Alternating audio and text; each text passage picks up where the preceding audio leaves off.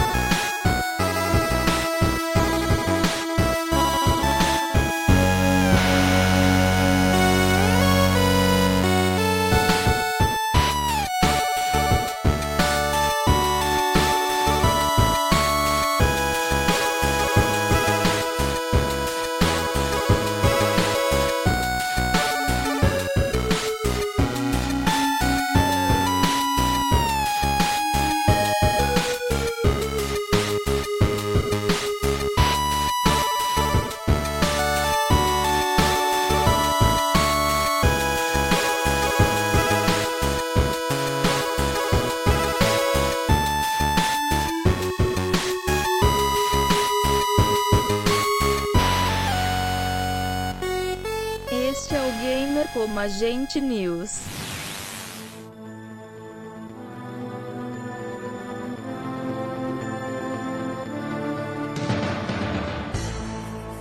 Eu sou o Diego Ferreira. E eu sou o Rodrigo Estevão.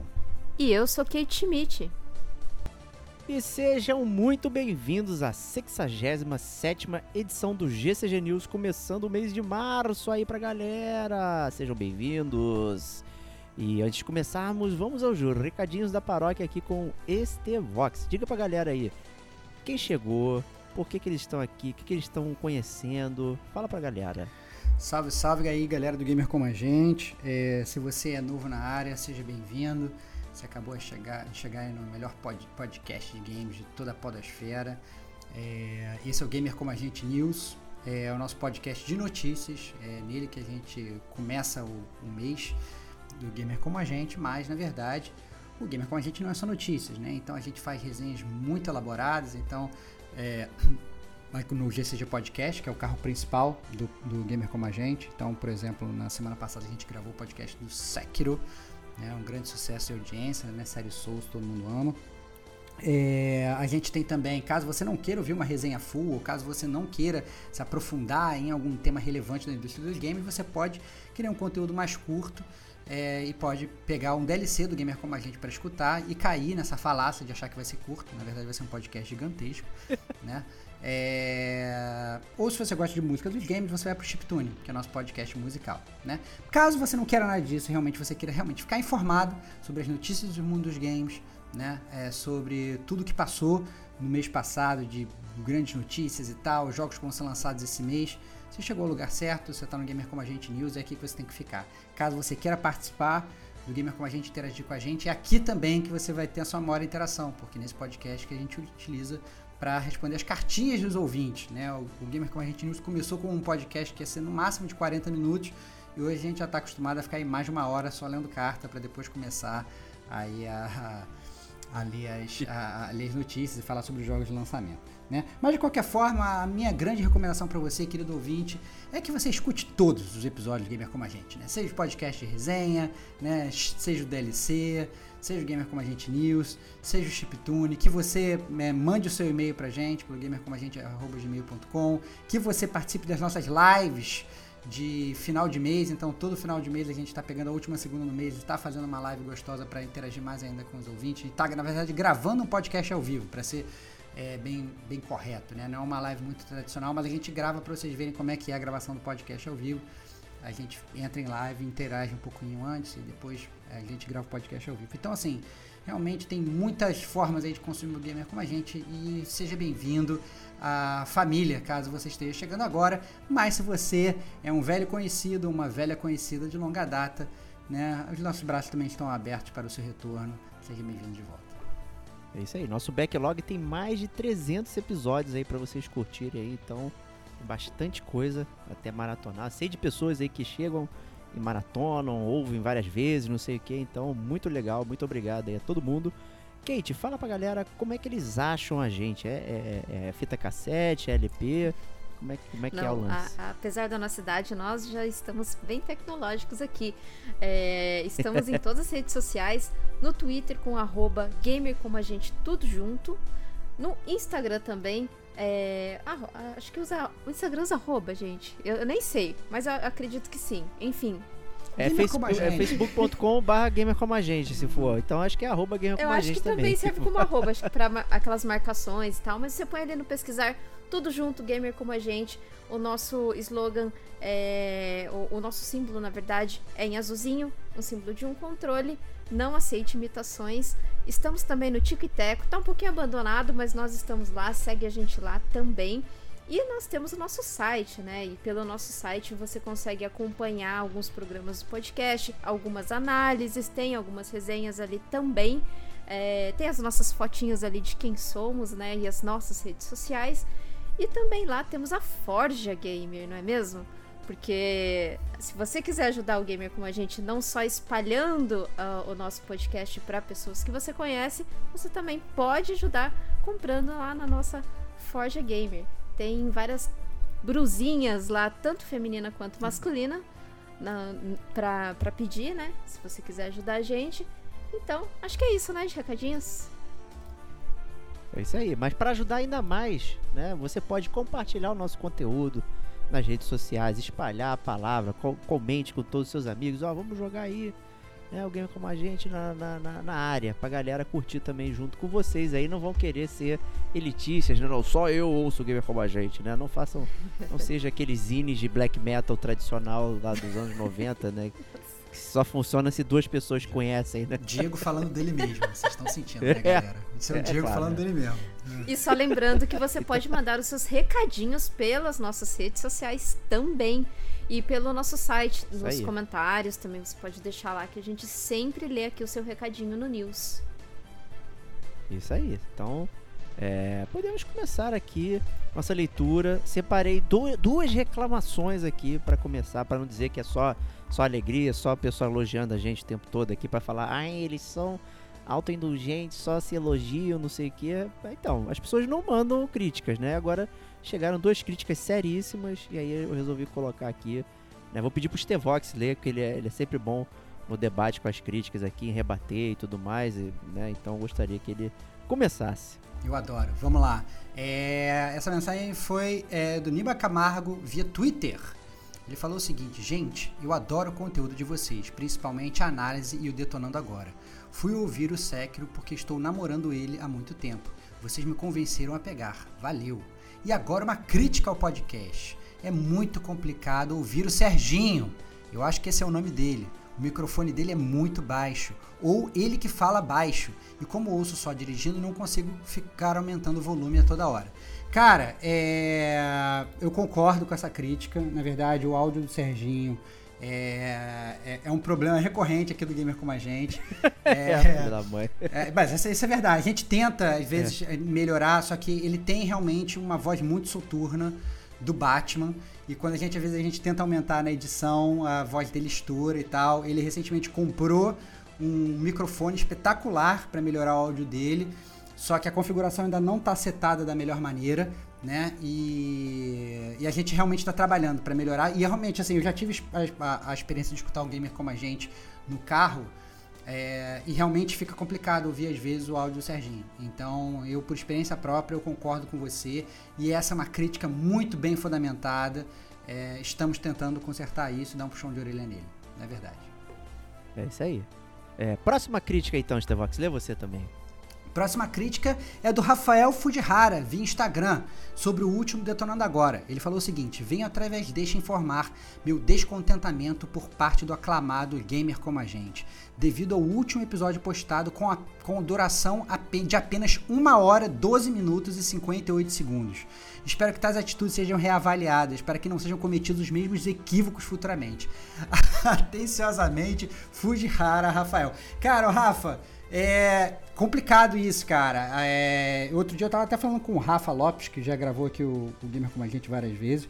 E tava falando, pô, vocês têm que fazer um conteúdo mais curto, que as pessoas consigam escutar mais rápido e tal. Podcast de, de, de 15 minutos, podcast de 20 minutos. E eu fiquei pensando, na verdade, será que a gente deveria mesmo? Né? Mas volta e meia a gente recebe também um e-mail que nem o seu, e a gente fica, na verdade, pensando que é, é muito legal fazer esses podcasts longos também, ficar mais tempo com vocês, né? É, e eu, sinceramente, eu sou um cara muito prolixo, cara. Eu gosto de falar bastante, né? Vocês já devem ter percebido. E é, é, difícil, é difícil. Imagina, contar a história do, do, da série Souls em 10 minutos. Eu não vou conseguir. Não dá. É muito é, difícil, dá. é muito difícil para mim.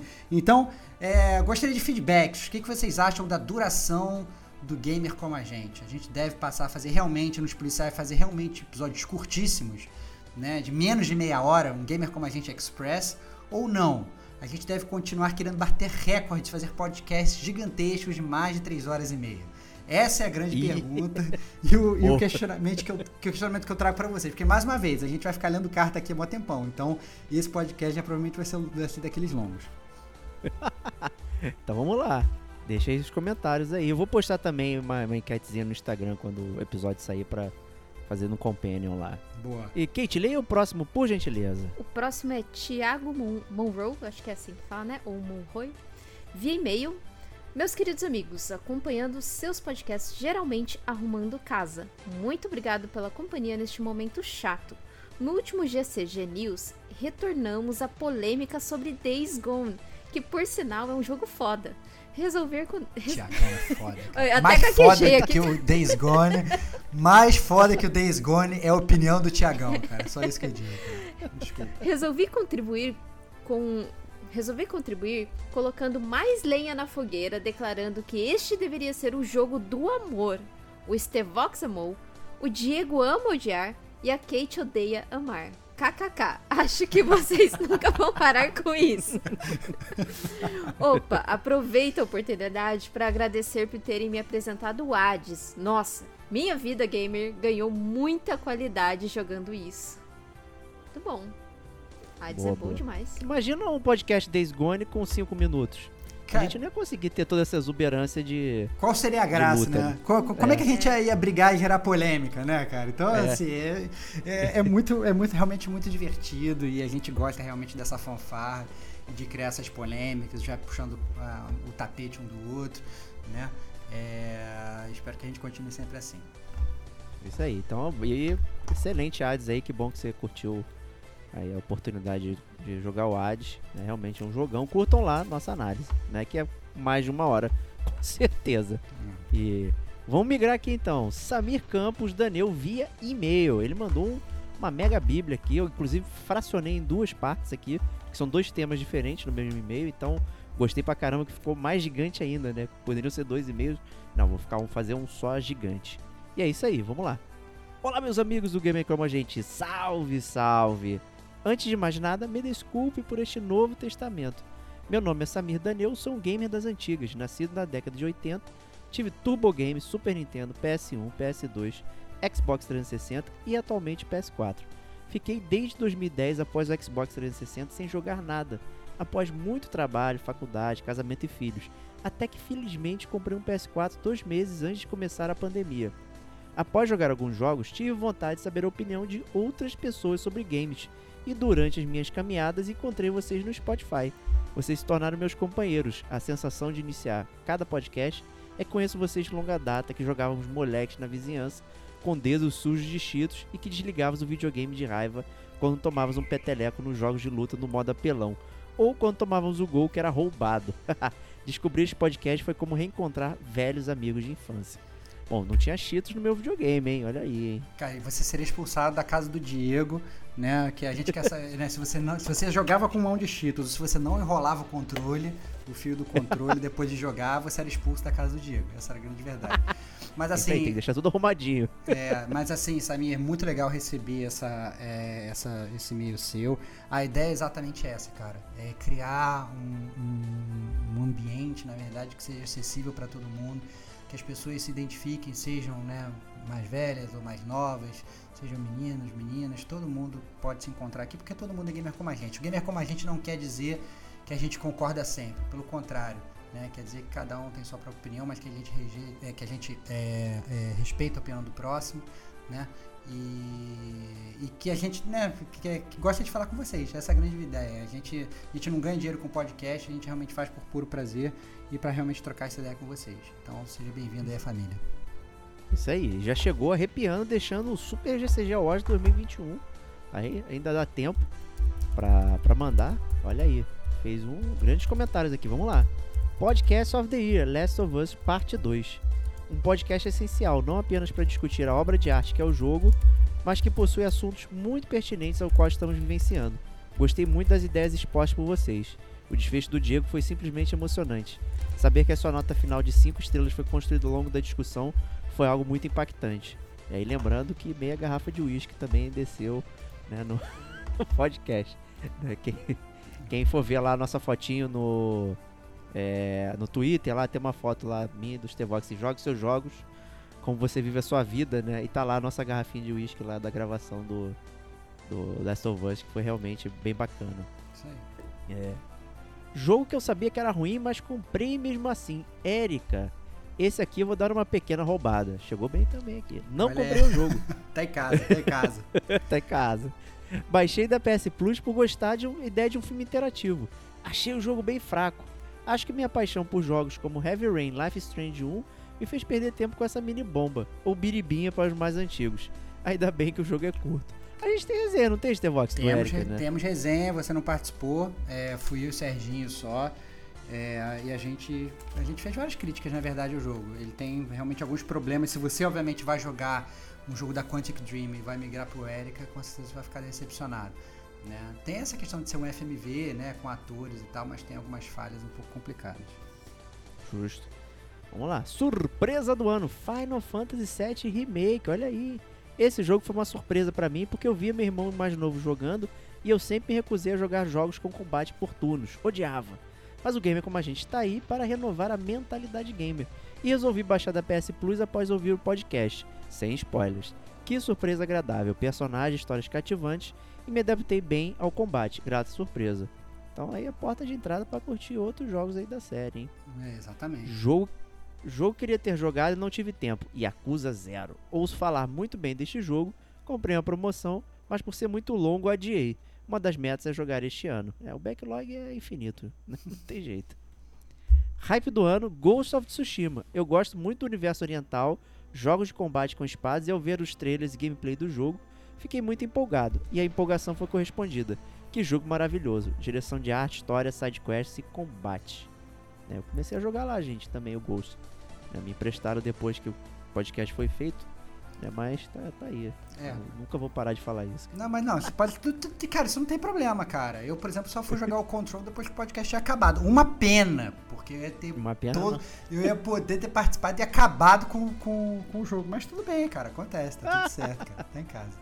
Vamos lá, vamos lá. Chiptune do ano Bloodborne. Aí, faça um teste. Enfrentam a fera clerical sem som e com som. Sem som, parece que você está enfrentando um pernilongo com som é realmente uma fera clerical. A ambientação desse jogo é absurda, e nos momentos que entra o som é simplesmente sensacional. Destaque para a música da batalha com Germa. Tem inclusive um vídeo no YouTube de uma orquestra tocando, uma verdadeira obra de arte. Tá aí mais um fã da trilha do Bloodborne, temos nosso amigo o Sr. Cleverson também, né, Stevox? É, não, exatamente. Sim. Fala o tempo todo. É, não, assim, a trilha dos jogos da série Souls é uma trilha muito peculiar, né? A gente já falou isso várias vezes aqui no Gamer Como a Gente, né? Como às vezes o jogo é, é, praticamente não tem trilha, de repente quando você chega nas boss battles entra aquela música terrível você sente que a batalha que está batalhando pela sua vida. É realmente muito divertido. Bloodborne é assim também, muito bom. Excelente. É, prêmio baixa renda, Valiant Hearts The Great War. Você pulou, cara, você pulou, cara. Pulei? Pulou. Ai, desculpa, já pô. Tá roubando, oh, cara. Já tá roubando. Não, não pulei, tá roubando gente. o jogo do amor, cara. Eu tá não roubando. Prêmio pra isso aí. Tá cara. roubando Poxa. Game of Love, cara. Jogo do amor, cara. The Game of Love. Tá, tá. Vamos lá, então. Ó. Ah, eu fui pego no pulo aqui, gente. Ele deu o troféu Mestre Platinador pra Days Gone. Olha aí. Days Gone é muito foda, o jogo é muito bom, enfrentar hordas para mim foi sensacional. Aplicar estratégias para enfrentá-las, atenção, putz, sensacional. Eu não ligo para platinas. Prefiro partir para um novo mundo, uma nova história, ao invés de fazer desafios do tipo mate 10 inimigos com um tiro no saco, dê 10 pulinhos para frente, 10 para trás, colete 10 bitucas de cigarro. Porém, o mais próximo que já cheguei de uma platina foi este jogo. Fui fazendo as coisas, admirando a paisagem, fazendo, fazendo, e quando vi percebi que estava fazendo hora extra e tinha feito muita coisa. Senti que era o momento de embarcar num novo mundo. Olha aí, cara. É, tá Olha aí. aí, cara. The Game of Love, cara. Claramente, É. o, o mundo gamer é definido por aqueles que amam e aqueles que odeiam Days Gone. Essa é a grande verdade. Tem, tem um corte, né? Tem um corte, cara. Tem um corte. Tem um corte. Ai, ai. Agora sim, vamos lá no prêmio Baixa Renda Valiant Hearts The Great War. Há muito destaque para histórias de Segunda Guerra Mundial e muito menos para a Primeira Guerra. Neste jogo é interessante a forma como podemos visualizar as nuances da Primeira Guerra Mundial, às vezes de uma forma dramática, outras com uma pitada de humor, para deixar leve um acontecimento tão desastroso. Valeu a pena. É, fica o comentário, esse foi meu primeiro jogo de PS4 que eu joguei. É, e tem uma super resenha do nosso amigo gamer como a gente lá na época, o Diogo Moura, que ele fez do, do Violent Hearts. Tá escrito no site, olha aí. É, então é um jogo bem legal aí da série lá da Ubisoft Originals lá, sei lá o que. Então, bem bacana, um ótimo prêmio aí. E sempre há tempo pra jogar um jogo antigo, olha aí, gente, tá vendo? GCG Wars muito, né, é, muito, muito popular, deixando, né, sempre figurar os jogos aí, em vez de falar travar só sendo do, do ano de lançamento. E vamos lá, Game of the Year Bloodborne. Essa obra de arte foi um desafio para mim. Tenho a sensação que o meu pré-jogo foi como Dark Souls 3 para o Diego. Houve uma preparação mental. Não sou um jogador hardcore e jogo tudo no normal. E encarei este jogo como um verdadeiro desafio. A ambientação deste jogo é absurda. O mistério, a história, o combate, a direção de arte. Que jogo, meus caros. Abriu as portas para eu jogar todos da From Software. O próximo será o Dark Souls Remaster. Diego, dê uma nova chance para este jogo. Olha aí, mais um desafio, hein, Stevox? Mais Caraca. um desafio, cara. Tô te falando, cara. Os desafios chegam pra você, cara, porque você não zera nada, cara. Mas agora que você começou a zerar tudo, cara, já era, cara. As cobranças vão vir mais forte do que nunca, cara. Eu ainda tô esperando o Nier Automata, seu safado. Entendeu? Você fica Ah, passando... desculpa. É, cara, você fica passando na frente, cara. Eu tô vendo, tô vendo você. O Elden Ring me chamou, cara. O chamado É, do Anel Pristino, eu, eu cara. tô vendo, cara. Eu tô vendo você roubando absurdamente, cara. Ladrão, ladrãozinho, cara. Vai, vamos lá, vamos lá. Vamos prosseguir aqui com o mesmo Samir com o e-mail parte 2. Vou pedir aqui pra Kate continuar pra gente. Vamos aqui no e-mail, no parte 2. Vamos lá, Samir Campos. Bom, gostou muito, gosto muito dos podcasts de avaliação de jogos de gamer como a gente. E gostaria de deixar aqui alguns critérios que uso para ter uma nota pessoal para cada jogo. O que acham? Sei que muitas vezes, além dos critérios, temos uma nota por puro feeling. Aí ele já começa a listar aqui a maneira como né, ele dá as notas. Jogabilidade. O jogo é gostoso de jogar? História. A história é cativante? É interessante? É informativa? Gráfico. É realista ou é artístico? Red Dead Redemption 2 é de um realismo absurdo, mas também adoro o tom artístico de Rayman Legends. É, também é um sonífero, né? Red Dead Redemption 2. É... Olha aí, olha aí. Direção de arte. Como é a direção de arte do jogo? O que você considera arte? Menus. O menu é fácil, intuitivo? E Elden Ring já ia perder aqui, ó. É... câmera. A visão da câmera te deixa confortável? Você pode configurar? Controle. Controlar as mecânicas do jogo é intuitiva ou é um parto? Áudio. O som ambiente é bom? A trilha sonora é boa e se encaixa com o momento barra personagens? Diversão. O jogo fez você se divertir? Desafio. Você se sentiu desafiado no jogo? Loading. O jogo é rápido para começar ou demora uma hora como The Witcher 3? Nossa, verdade. The Witcher 3 eu morria eu já pegava uma revista. Isso, isso porque você não jogaram Metal Gear 4, aparentemente. Porque Metal Gear 4, Nossa, o, o, Snake ele fumava três charutos até o jogo começar. Era foda. é verdade. Era foda, meu irmão. Ele Demorava ficava mesmo. fumando ali, fumava, apagava, soltava a baforada da tua cara você ficava lá esperando. É, que ele tava simulando que seu, o, como o seu PS3 estava rodando ali o jogo, né? Tava É isso, é o negócio isso. pegando é. fogo ali. Soltando fumaça, é isso. É isso. O, deixa eu abrir um parênteses aí que falou Witcher 3. Eu cometi um equívoco aqui e comi a parte, o flop do ano dele. Olha ele aí, mencionou na, na cartinha. cara. Olha, E aí foi The Witcher 3, né? O flop do ano. Ele explica aqui, ó. Essa é polêmica, eu sei, mas eu criei uma expectativa tão grande pra esse jogo por tudo que é dito e no final me deparei com uma mecânica de combate que é uma bomba, uma fábrica de biribinhas. Que jogabilidade horrorosa. Para um jogo longo me segurar precisa ter uma boa jogabilidade. Aí. Pô, cara, eu gostei bastante da jogabilidade do Witcher 3, cara. Ainda É. mais jogando na Marcha da Morte. Mas aí tá, é, pra, é, é, é vem de cada um, né? Aquela parada que a gente tá falando do gamer como a gente, né? Não dá pra agradar a todos. A gente sempre vai ter gosto diferente. Muito bom. Não, isso aí é. Mas sai do Bloodborne pra ir no Witcher 3 ali, a cadência de Nossa, sim. batalha. ah, é, total. é Ué, outra coisa, outra coisa.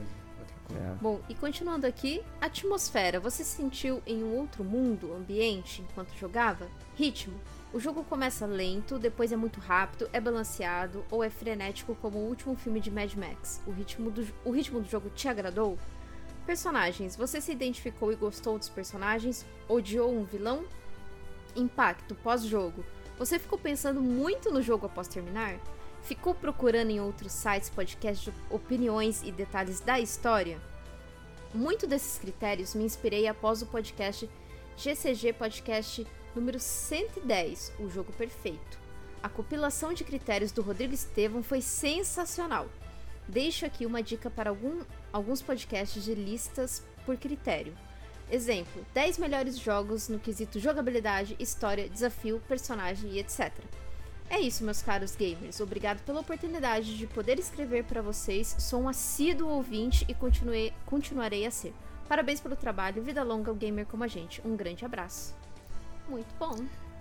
Show de bola, hein? Pô, então, Gigantesco. gostei muito e- desse meio do Samir. É, assim, ele já leu, já- ele obviamente já ouviu o podcast número 110 Jogo Perfeito. Caso ele não tenha ouvido, eu recomendo que ele ouça o podcast número 60, Resenha sobre a Resenha. A gente fala um pouco sobre justamente como a gente resenha os jogos, a gente aborda isso também. E se quiser voltar lá atrás mesmo, fazer um garimpo, tem é, o GCG Podcast número 4, Primórdio do Gamer Ô, como a clássico. gente, né? O que faz um jogo ser bom.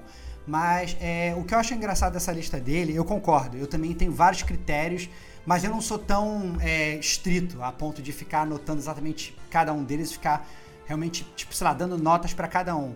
Mas eu acho que o que acontece geralmente, e aí depois, Samir, você pode até mandar um outro e-mail sobre isso, é, porque eu quero saber a sua opinião, na verdade, é se uns critérios acabam eclipsando outros. Então, por exemplo, às vezes você tem um jogo que o menu é horrível, mas o menu é horrível, mas a música do jogo, por exemplo, é fantástica, né? Ou, sei lá, o- os personagens, como você falou, são personagens super cativantes. E aí, na verdade, um acaba compensando o outro, entendeu? Então, mesmo que você coloque, na verdade, no mesmo critério, você fala assim, não, olha só, sei lá, o menu é nota zero, por exemplo. E a câmera, é, sei lá, é nota 10. Isso não quer dizer que a média é 5, por exemplo. Porque às vezes, sei lá, a câmera é tão boa, uma câmera que funciona tão bem pro jogo, que ela compensa em muito mais do que o menu ruim, entendeu? Porque às vezes o menu, às vezes você não precisa também usar o menu do jogo. Então, assim, eu acho que essas características são muito complicadas de você simplesmente taxar elas como tal e não se deixar levar pela dança de curtir o videogame, porque eu acho que esse é o ponto. Né? Eu acho que a gente tenta fazer isso aqui muito no gamer como a gente, tanto que a gente faz questão, às vezes, de não comparar notas. De virar e falar o seguinte: ah, não, olha, você deu X pro Tomb Raider e você deu, sei lá, Y pro Days Gone. Né? Isso, a gente não tá comparando os jogos e falando, fa- comparando falando que ah, não, um jogo é nota é melhor do que o outro porque ele recebeu uma nota maior. Não é essencialmente isso, esse é o ponto, né? Porque às vezes a gente teve mais prazer jogando aquele jogo, mas às vezes a gente também estava num momento de vida para curtir aquele jogo. É, né, a gente já falou sobre isso várias vezes, inclusive no próprio Last of Us parte 2 sobre isso. Então, é, eu acho que tem muitas variáveis externas que, inclusive, que as, muitas vezes não são comparativas, que acabam influenciando nesse tipo de, de, de resenha, no tipo de nota que a gente dá. Né? Mas a, o que é, a grande verdade é que a gente gosta de cagar regra também, né? E dar nota É lógico. né, pros jogos, né? E a gente se sentir o rei do universo, falando, olha, eu tô dando nota pra esse jogo aqui, né? Porque isso é grande. é, faz, faz parte da jogada. Mas se você for, for parar pra pensar, a nota que a gente dá nas resenhas do podcast, ela não é, não é nada comparado ao conteúdo do próprio podcast que a gente falou sobre ele. Entendeu? Se você for direto pra nota, talvez você não, não perceba por que, a gente chegou naquela nota. Porque a nota é trivial, entendeu? É uma coisa totalmente arbitrária que a gente dá no final. O importante é realmente o antes, né? É a gente realmente comentando o que, que a gente sentiu jogando aquele jogo. É, inclusive a gente brincava muito mais no início do game com a gente, a gente zoava muito mais na nota, né? Dava notas decimais, gigantescas, Isso. né? Brincava bastante justamente para evidenciar a, o, o quão a nota não tem muito peso Uhum. né, dentro do, da análise qualitativa que a gente faz. Né? Mas a gente mantém porque né, acabou que virou uma coisa é, divertida e tal, assim, sempre ter essa questão do número e, e o item do jogo, né? Justamente para evidenciar isso que o Stevox falou, que a gente está analisando apenas aquele universo pequeno ali é, e tudo mais. E é isso aí, brigadão, Samir. É, continue mandando cartinhas e vamos nessa. Próximo e-mail aqui, vou ler aqui comigo, Davi Marinho. Ele começa assim: E aí, grande Tevox, Mestre Diego e Pequena Kate, como estão? Espero que bem, estou escrevendo para demonstrar minha indignação. Isso mesmo, caras. Desde que comecei a ouvir vocês, tipo uns dois meses para trás, mais ou menos quando meus gêmeos vieram. Tem uma música assim, não tem? tem é. Eu vou dar o spoiler do filme que eu vi no cinema do Eduardo e Mônica, é bem legal, gente. Vamos ver. É, vamos lá. É, sou pai de gêmeos, mas calma. A indignação é sobre a quantidade de dinheiro que eu ando gastando na Steam. O que eu comprei de jogos depois que comecei a ouvir vocês não tá no gibi. Pior que só namora a prateleira. Sem tempo, mas este excelente podcast tem me ajudado a passar as madrugadas acordando, ninando meus pimpolhos, a Tarsila e o Joaquim. Que já sorriem com a voz do Diego. Ela bem calminha. Stevox às vezes dá um susto falando um pouco mais alto, aí eu corro pra baixar. É, se quer botar as criançadas pra dormir é o Serginho. É, exatamente, cara. A voz de penumbra vai levar eles pro mundo do sono, cara. Essa é a grande verdade. Botar o Serginho já era. Mas é isso aí, caras. Amo o quadro Detonando Agora. Realmente lembra as resenhas de adolescência e infância com os amigos do colégio e do bairro. Eu sempre falei pro Stevox que o Detonando Agora é um clássico que todo mundo se amarra. Ele nunca quis que o quadro viesse muitas vezes. Ele sempre me tolhiu, falava assim, não, ninguém vai ouvir isso aí, não sei o que. Que isso, É, cara. e agora aí, não um é assim grande não, sucesso. cara. Não é assim Tô não. brincando, cara, só Que pra, só pra absurdo, criar cara. tumulto. É, eu sou da mesma idade de vocês, creio eu, estou com nos 39. É, eu, cheguei no 40 recentemente, mas é isso aí. Estamos na mesma faixa etária. E a, e a a média de ouvintes também tá na, nessa faixa etária também. Então me identifico bastante. Adorei a resenha de Shadow of the Colossus. Comprei jogos que nunca tinha ouvido falar, como Braid, Oxenfree, Victoria. Vitória, acho que deve ser Virgínia, né? É, Agora que eu me toquei. eu acho que deve ser Eu acho que é o Virgínia.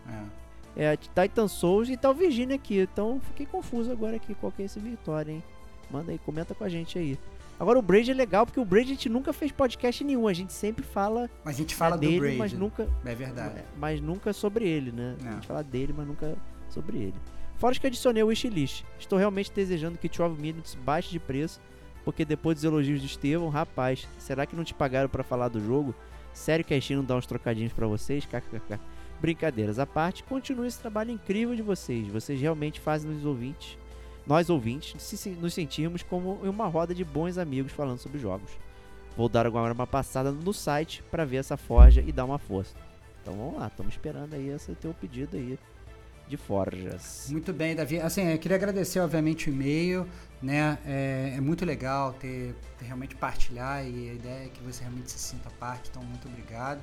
Não, a gente não recebe nenhum, nenhuma grana da Steam ou da Sony ou da Microsoft nem nada, a gente faz resenha por puro amor.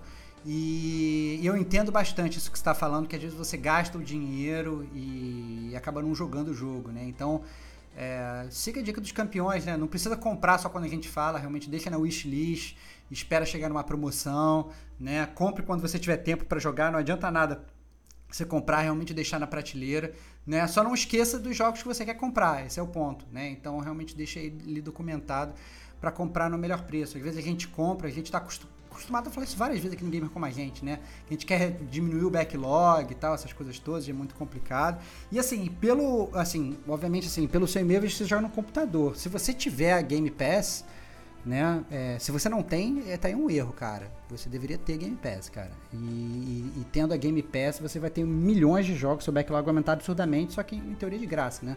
Vai pagar uma mensalidade aí, vai ter vários jogos para jogar e tem muito jogo bom lá também. Então essa é uma outra dica que a gente te dá aí, cara. E se continue com a gente, cara. Esperamos o próximo e-mail aí no futuro. Excelente. Então vamos aqui com o Sr. Cleverson aí, o nosso métier do Gamer como a gente, que mandou uma super carta. O e-mail dele era Sekirão, a dádiva dos ninjas, né? Então, pra quem é velho aí, é do Jiraiya, vai saber, Excelente. né? Muito interessante. E a Kate vai ler pra gente aí. Vamos lá, Sr. Cleverson via e-mail. É, ele começa assim: Aisatsu Mestre Platinadores, Aisatsu Mestra Platinadora. Finalizando minha estadia, minha estadia na não muito acolhedora, mas cativante cidade de Yarman, Yarnan, é Yarnan? Yar, Yaharnan? Yarna. Yarna. Yarna. Eita. Bloodborne. Bloodborne. Peguei um voo direto para a China. Aí, tá, tá ótimo aqui. No Japão para tomar sake, conhecer samurais, ninjas e macacos de katana. Nossa, sim. Que é malditos Nossa macacos de katana. Puta Senhora, merda, que é aquilo, cara. né? Que ódio. É, como dito no ótimo programa Sekiro, é um jogo deliciosamente desafiador, com seu sistema único de combate. Ele põe ali o único ah, entre parênteses, né? É, de combate. Gostaria de humildemente contribuir com alguns detalhes que fez esse iniciante de Soulsborne colocar um sorriso no rosto enquanto jogava. Detalhes como a ideia de treinar as habilidades adquiridas num tutorial onde o sparring, no caso Hanbei, se encaixa totalmente no contexto da história do jogo, pois ele é um imortal que pode levar golpes fatais infinitos para o seu aprendizado. E o cara é tão legal que até tem uma pequena quest para ele.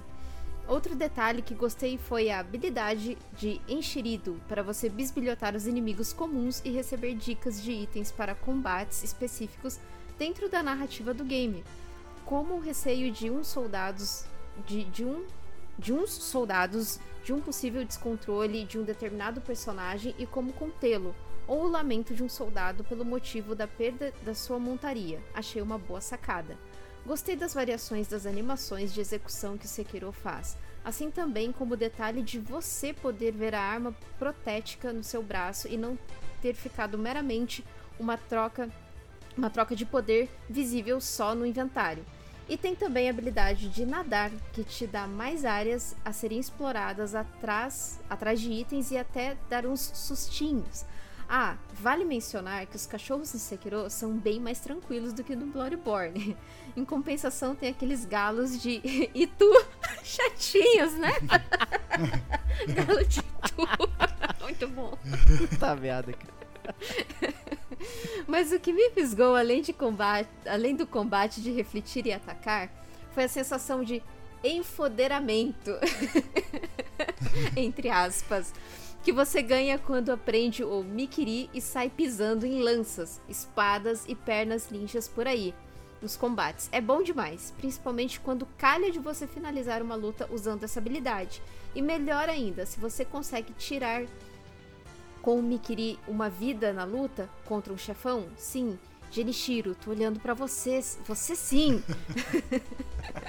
mas, na mes mas na mesma proporção você se sente citando o Stevoxa um cocô.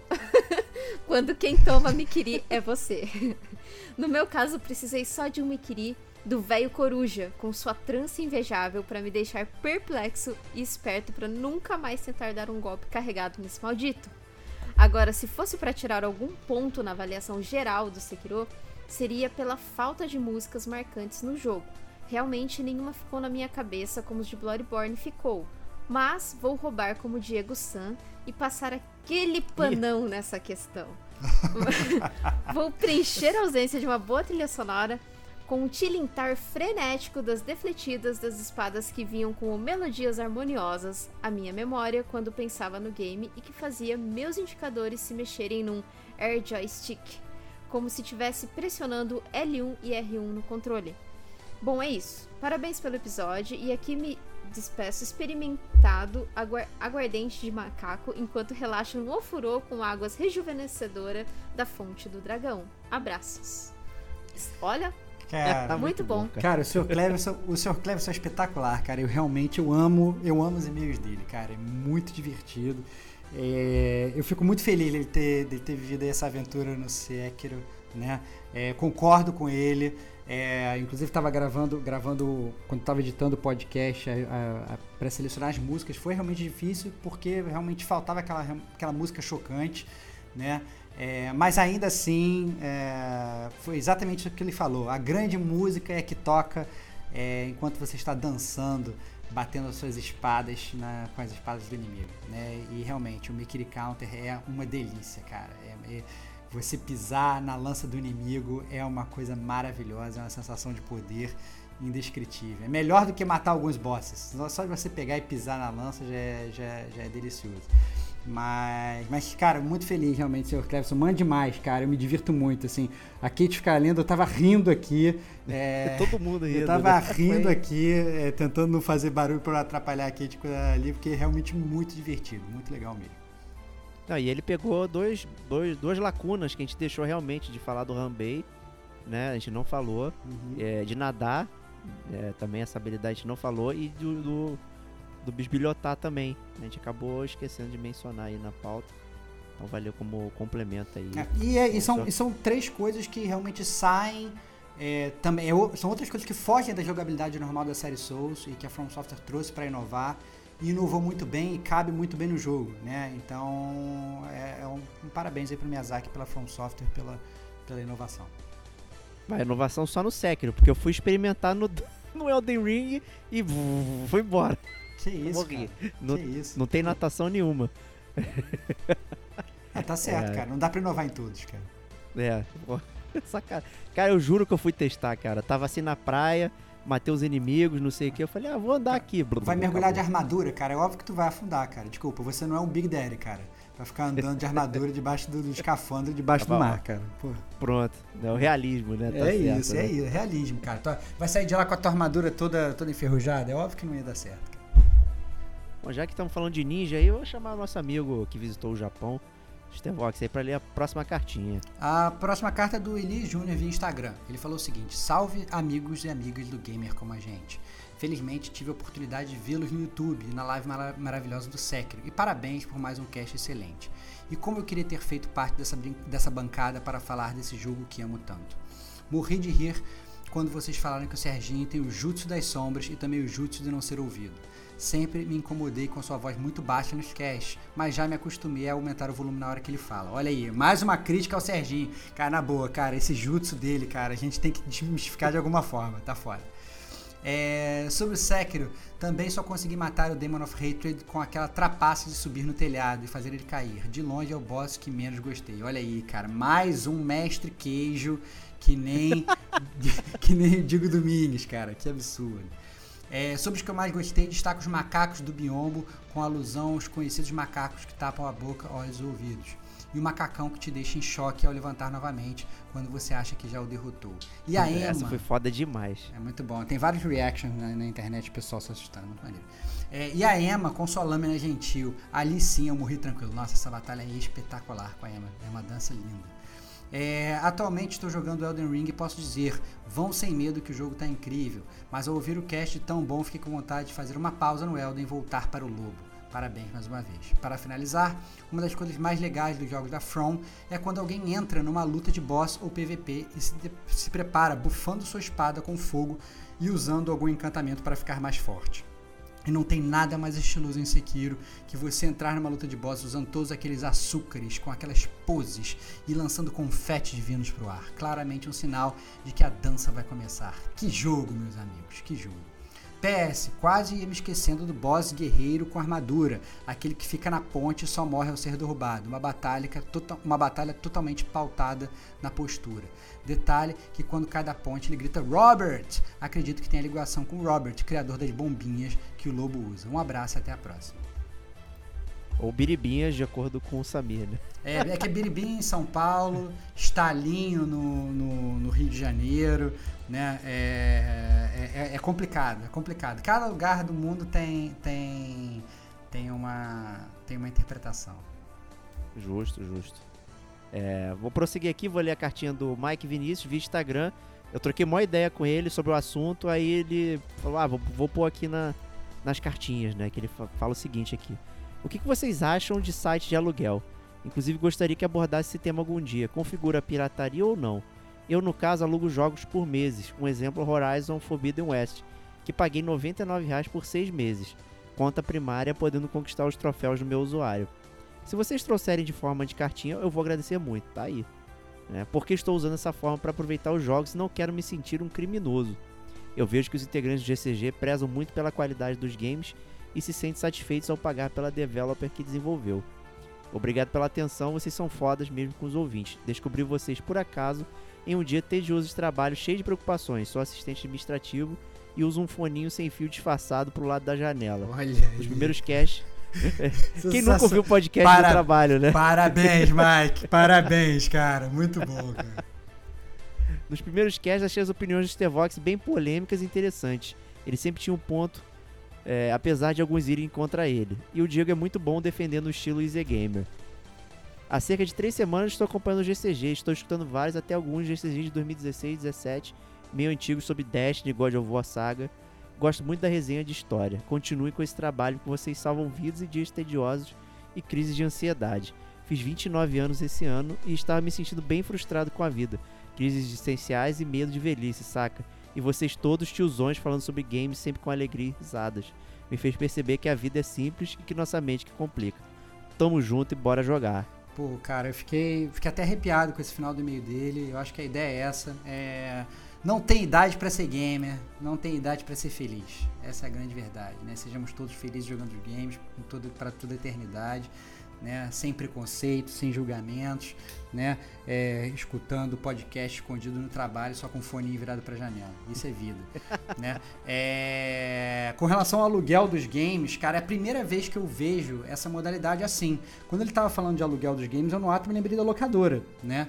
É, que fazia isso e, e ok, fazia isso. Eu não sabia que existia aluguel de games. Que, na verdade, o que, o que tá acontecendo, pelo que eu entendi, é um aluguel de conta, né? Você aluga uma Isso, conta, é. a conta tá lá, você baixa e depois de algum tempo eles provavelmente tiram o seu acesso.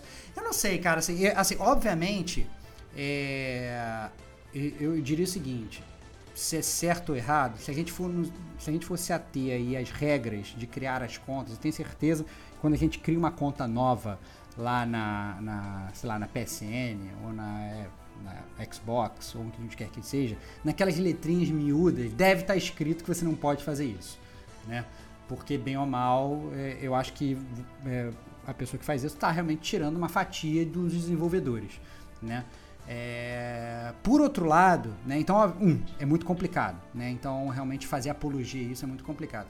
Por outro lado, a gente entende também que videogame hoje está muito caro, né, tá, muito, tá realmente muito difícil a gente comprar os jogos que a gente quer comprar, a gente jogar os jogos que a gente quer jogar, a gente quer jogar um jogo no lançamento, ele custa 300 reais, quem tem 300 reais, né, para jogar um jogo? É realmente muito difícil, é muito complicado, então, é, obviamente, é, as pessoas elas criam aí formas para tentar é, de alguma forma continuar fazendo as coisas que elas amam, né? Mas assim é importante saber, o Mike, com certeza você tá numa área cinzenta aí, entendeu? Porque é, é, a gente já cansou de ver aí é, até inclusive o PlayStation sendo bloqueado. A Kate pode até falar a história dela que, que o, o videogame dela tomou lock porque ela acabou compartilhando lá aquele negócio da PlayStation Plus, não foi, Kate? Essa parada dessa que ocorreu com você? Foi a conta. A conta tomou um soft ban de três meses. Não, mentira. É, foram 28 dias. Tanto eu quanto Digo.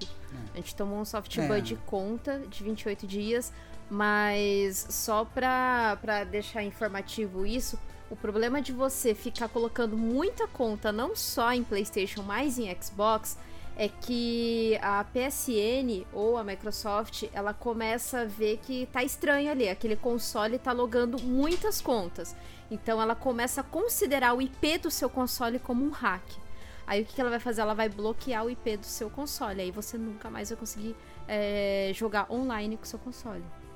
Então é esse que é o problema. isso- eu, não sei, eu, não, eu não sei o que acontece quando ela bloqueia o seu IP, mas não sei se você consegue baixar os jogos também. Kate. Se você não conseguir nem entrar numa PlayStation Store ou não conseguir logar Não. pra baixar, aí é mais complicado Não, ainda, você né? não Então, consegue sei. nem entrar na internet pra assistir Netflix. Você não consegue conectar é. na internet. Ele bloqueia mesmo. Então, então, meu amigo Mike, tome cuidado, meu brother. Tome meu cuidado que o bumbum está na janela, como diziam os mais antigos, né? Não só o foninho. É, não é só o foninho que tá na janela, o seu bumbum também está, cara. É isso aí. Não, eu, eu comentei com ele assim, eu falei, cara, eu, eu nem acho que é pirataria é, per se. Porém, é um serviço que na verdade não existe. E aí a gente não tem segurança nenhuma É isso. que, que você vai poder usufruir. Então você pode estar rasgando 100 reais, assim, de bobeira. Né? É, A gente não tem segurança, você não sabe quem tá é, te alugando ali. Como é que você sabe que vai manter os seis meses? Não tem, não tem nada. Né? É tipo, um, como disse o é um brother que resolve fazer a parada É. E tá pegando a galera. E pegando justamente porque as pessoas querem uma forma mais barata de, de pegar o jogo, né? E aí você pode ter muita gente se aproveitando. É o que tem aí de venda de conta, por exemplo, não sei o que, é a mesma coisa. Alugar conta e vender é essencialmente a mesma coisa. Né? E, e realmente é um perigo enorme para você, pô, imagina você perder seu console, né? Ficar locado e acabou. Né? Puta, aí ferrou mesmo, né? Então, assim, a gente entende é, por que, que a gente faz essas coisas, mas a gente tem que ter muito cuidado, porque a gente não sabe quem está do outro lado ali fornecendo esse suposto serviço que não existe. Né? Você vai reclamar com quem quando der ruim? Porque não existe. É né? É, né? Então, assim, é complicadíssimo. Então, atenção. E vou prosseguir aqui. Já estamos chegando no finalzinho das cartas, então aguentem firme aí. Aqui o Tadashi Saito via Instagram sobre o cast do Batman. Eu curti muito esse estilo de cast. Até mesmo fiquei pensando que seria interessante trazer esporadicamente esse estilo de cast, onde são comentados jogos que são multimídia, digamos assim, que são inspirados em séries ou filmes, suas semelhanças, divergências e até mesmo mudanças drásticas entre uma obra ou outra. A gente também curte, né, Starbox, fazer essa brincadeira é, a gente, meio aí. É, a gente também curte, né? Acho que dá uma quebrada boa, né? Caso, caso você não tenha escutado, tá? Tem, é, tem os, os GCG View, né? Que a gente fala especificamente de, de séries ou filmes que são atreladas aos, aos, aos jogos, né? Então a gente já fez, por exemplo, do filme do Sonic, a gente já fez a série do Witcher, né? E a gente gosta às vezes de fazer esse, essa, esse duo aí, essa dupla dinâmica, né? Já fazendo aí o, a brincadeira com o Batman e Robin, que a gente falou do, do, da, do, do, seriado Das Aventuras de Batman e Robin também falamos, acabamos falando dos jogos, né? Do, do Super Nintendo Mega Drive.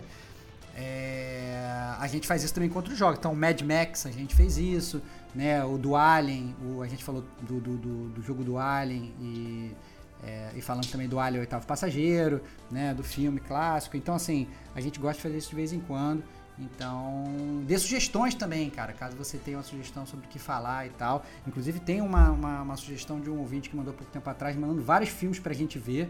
Foi isso que eu, que eu esqueci de botar na pauta fria, Diego. As sugestões de filmes que a gente tinha que ver pra poder gravar, cara. Tinha até o filme do Dead or Alive e tal, essas coisas todas. É o Sr. Cleverson que mandou a Foi o Sr. Clever, Foi o Sr. Cleverson que mandou? É. Não, mas teve é. mais gente também, além do Sr. Cleverson. Teve mais gente mandando sugestões boas. O Sr. Cleverson, ele veio com... com avacalhando, com avacalhando. avacalhando. Ele, ele quer, quer, ouvir a galhofa, o Sr. Cleverson, né, cara? É. Fofarrão. Tá, quer o tumulto. Quer então, o tumulto. Mas, então, mas teve, tem, muita, tem realmente muitas sugestões e tal, então vale a pena fazer a lista aí pra gente, pra gente começar a gravar. Vai que, né? Se vocês gostam, a gente faz. É, é aquele que eu tava falando, a gente faz aqui pra gente se divertir, mas também, né, porque a gente se diverte com vocês. Então, se vocês tiverem alguma sugestão e quiserem que a gente grave, a gente grava, simples assim. É isso aí. É, vou continuar aqui, já que eu li uma cartinha muito pequenininha. Eu vou continuar aqui. Ó, oh, Rafael Fujihara agora aqui de novo, olha aí, vi Instagram também com a gente. Fala, meus consagrados. Acabei de ouvir o novo episódio do News. Fiquei muito feliz em ver minha cartinha sendo lida e sendo comentada. Agora passei para dizer que peguei Sekiro por incentivo de vocês principalmente da Kate. Mas dropei, difícil demais. Acho que estou muito velho para aprender a jogar algo tão difícil. Eu demorei dois dias para passar do primeiro inimigo com duas vidas. Fui pro YouTube ver dicas e consegui. Matei dois inimigos com duas vidas, matei o gigante e o subchefe seguinte. Mas fiquei tão tenso que tô com dificuldade para voltar a jogar. Enfim, agora estou jogando o antigo e maravilhoso Dragon Age Inquisition. Sim, eu gosto de jogos RPG. Mas uma coisa, todo jogo que eu sinto interesse em jogar eu procuro episódio no GCG. Fiquei muito triste por não ter sobre o Dragon Age, então fico no aguardo. Valeu, meu povo, vocês são demais. E pro Diegão, queria dizer que, assim como eu, meu filho adora Street of Rage 4. Já zerou com todos os personagens e agora fica jogando o desafio dos chefões. Lembrando que ele tem apenas 6 anos, olha aí. Eu acho incrível. E mudando um pouco de assunto, aqui no Japão, mesmo sendo a terra do PlayStation, o novo console está com um preço absurdo. Você tem que escolher entre comprar uma moto ou um novo console. Por esse motivo, eu optei por comprar um novo Xbox Series S e uma nova TV. E ainda assim saiu mais barato que se eu comprasse o PS5. Incrível, né? Valeu, meu povo. Olha aí, Dragon Age Inquisition já joguei, tem várias resenhas minhas escritas no, no site do Game Como a Gente, dá uma checada lá. Ele, inclusive, muita gente chega no site procurando Dragon Age Inquisition. Acho que o pessoal realmente tem dúvida, quer saber como é que é o jogo e tal. É, mas só eu joguei, na real. É, o é Dra... mas o Dragon Age Origins, é, eu e o Stevox é, jogamos. É isso que eu ia falar, cara. Já tá uma é. boa pauta freia aí, cara. Porque o Inquisition eu é. não joguei, mas o Origins eu joguei. Inclusive comecei a jogar o 2 e, e dá pra gravar podcast sobre o 2 também. Porque de tão ruim eu parei no meio e fiz os Diego. né? De, de jogar sem jogar e tal, não sei o que. Mandei um control no Dragon Age, é, Dragon Age 2. Então, é, vale a pena aí a gente, a gente, a gente entrar nessa também, Bate. Justo, vamos lá, vamos anotar isso aí. Quem te jogou Dragon Age? Eu joguei o Inquisition, só que com 38 horas de jogo eu perdi o save. Ah, não. Eu perdi o save. Caraca, que tristeza, cara. Aí eu Lamento. fiquei meio assim, não voltei e acabei partindo para algum outro jogo. Mas eu tava gostando. Destiny. Uh, olha, eu não sei. Gostar, gostou. Pode, pode até ter sido, viu? Assim, eu, mas que eu desanimei demais, eu desanimei, porque. Nossa, é muito triste, muita, é muita coisa, coisa muita coisa. É. Aí eu fiquei meio assim, eu já tava quase indo para matar lá o dragão, sabe? Aí eu, ah, deixa quieto. Acabei largando mão mesmo. Pode ficar. Entendi. Tá bom, acontece. Acontece nas melhores famílias. É, e termina aí, Kate, então, pra gente aí o último. Última cartinha. Chegou no, no, no, no último instante aqui do podcast. É, a, a nossa cartinha do Júnior Ferreira via Instagram. Salve amigos do GCG. Recentemente tenho jogado Demon Souls Remake e percebi o que muito me afastava do jogo, que não era a dificuldade dos jogos da From Software, mas a preguiça que eu tinha de entender como fazer a build qual classe escolher, como upar os atributos e armas. Não é à toa que Sekiro é meu favorito. Então, em uma segunda run, decidi criar um novo personagem e estudar o sistema de build e classes, pois já desisti de personagens em runs por evoluir o personagem de forma errada. Quem nunca, não é mesmo? pois então, criei um mago e achei o jogo fácil em relação aos demais. Em breve quero criar uma nova para combate corpo a corpo Agora que sei como evoluir o personagem e os tipos de armas, eu gostaria de saber de vocês.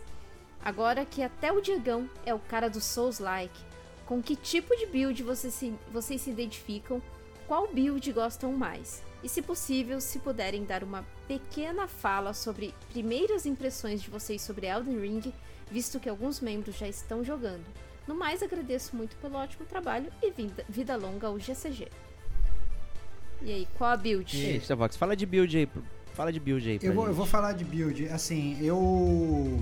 Eu sou meio suspeito para falar de build, porque eu sempre começo, na verdade, tentando jogar os jogos da série Souls como assim, o cara mais, mais tradicional possível. Assim. Então, uma, uma espada normal, tamanho normal e um escudinho do lado. Eu gosto geralmente até dos escudinhos menores para dar parry, me divirto dando parry e tal.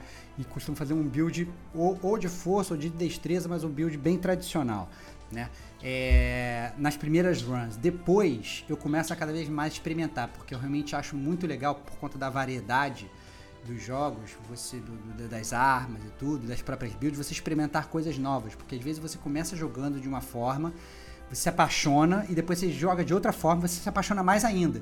Então eu acho que o ideal é você não, não realmente é, é, focar em uma só, é você experimentar de outras formas. Então você pega, às vezes, por exemplo, às vezes você pega uma, uma aquelas heavy weapons, aquelas espadas gigantescas que são lentas, mas que demolem os seus inimigos, é muito difícil, muito gostoso de jogar. Né? Ou você pega um, uma, uma, build que seja ágil, né? que o inimigo não consegue tocar em você, que fica girando em volta dele, também é muito divertido. Né? Então, a única coisa que eu não gosto muito de jogar, sinceramente, é, mas eventualmente acabo jogando também, mas realmente em runs posteriores, é jogar com mágica, né? É, porque como você mesmo falou, o Júnior, assim, jogar com mágica em toda a série Souls, é, não é só no primeiro, não é só no Demon Souls, né? É, é, conhecido no geral, né? Jogar, jogar de mágico é geralmente, é digamos um modo fácil. Então fica muito trivial. Eu acho que não é que assim, não é, o problema não é ficar trivial. O problema é que você perde, eu acho muito daquela tensão da batalha corpo a corpo, o que é uma das melhores coisas do, dos jogos da série Souls. É aquela tensão de você sabe que você pode matar o inimigo a qualquer momento, mas ele também pode te matar a qualquer momento. Quando você está jogando é, de mago, né, ou, com piromancia, essas coisas todas, geralmente você fica um pouco mais longe dos inimigos. Então, fica realmente muito trivial né? E fica é, mais, realmente mais, mais fácil o jogo. Então, eu não sou fã, mas assim, como geralmente para platinar esse tipo de jogo você tem que conseguir todos os feitiços, você tem que conseguir todas as coisas, eu acabo fazendo runs posteriores. Em alguns desses jogos você consegue fazer o respec do seu personagem, né? Você resetar as, a, os atributos, e aí você resetando, você evolui de forma diferente. né? E você consegue brincar, né? Mas eu sou muito a favor de, de, de, de experimentar.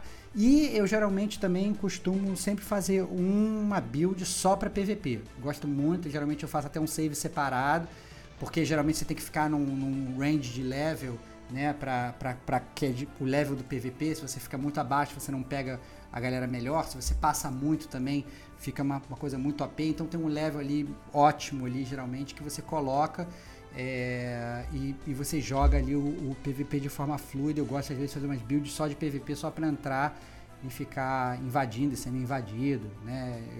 É, é, é muito divertido. O... É interessante porque eu, eu, eu, sempre gostei de personagens de rogues, assim, de, de destreza. Então, no próprio Dragon Age Inquisition que a gente estava falando, eu fui de rogue, também normalmente eu faço isso. Né? Então, a maioria dos jogos Souls que eu comecei sem entender, eu sempre fazia personagem dual wield, né? Duas duas espadas, não sei o que e tal. E, não, e, e, achando que tava abafando. Só que eu, eu não sabia distribuir os pontos, eu não conseguia entender né, essa parada. Então eu acabava fazendo um personagem nada a ver. É, eu só fui conseguir entender realmente a build no Dark Souls 3. Né? E aí eu fiz uma build é, talvez menos tradicional que o Stevox falou. Porque eu fiz um, um, Eu comecei com destreza, porque eu peguei aquela katana logo no início lá daquele mendigo. Eu falei, pô, a katana é maneira, vou fazer destreza então e, e, tal. Aí de repente eu comecei a pegar umas armaduras, peguei uma espada grande, não essa gigantesca, né, mas aquela outra grande, né, estilo Claymore, não sei o que. Eu falei, caraca, mano, vou fazer uma build assim um pouco mais parruda.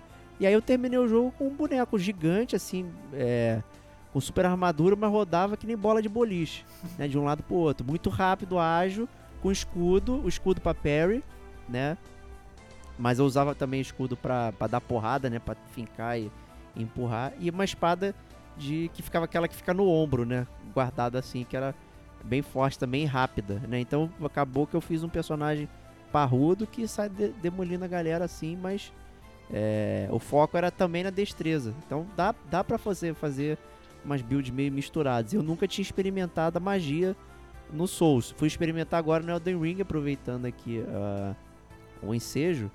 É, e aí eu montei um personagem dual wield, né? Então na mão esquerda tá a varinha, na mão direita tá, tá agora a garra do Wolverine que eu peguei.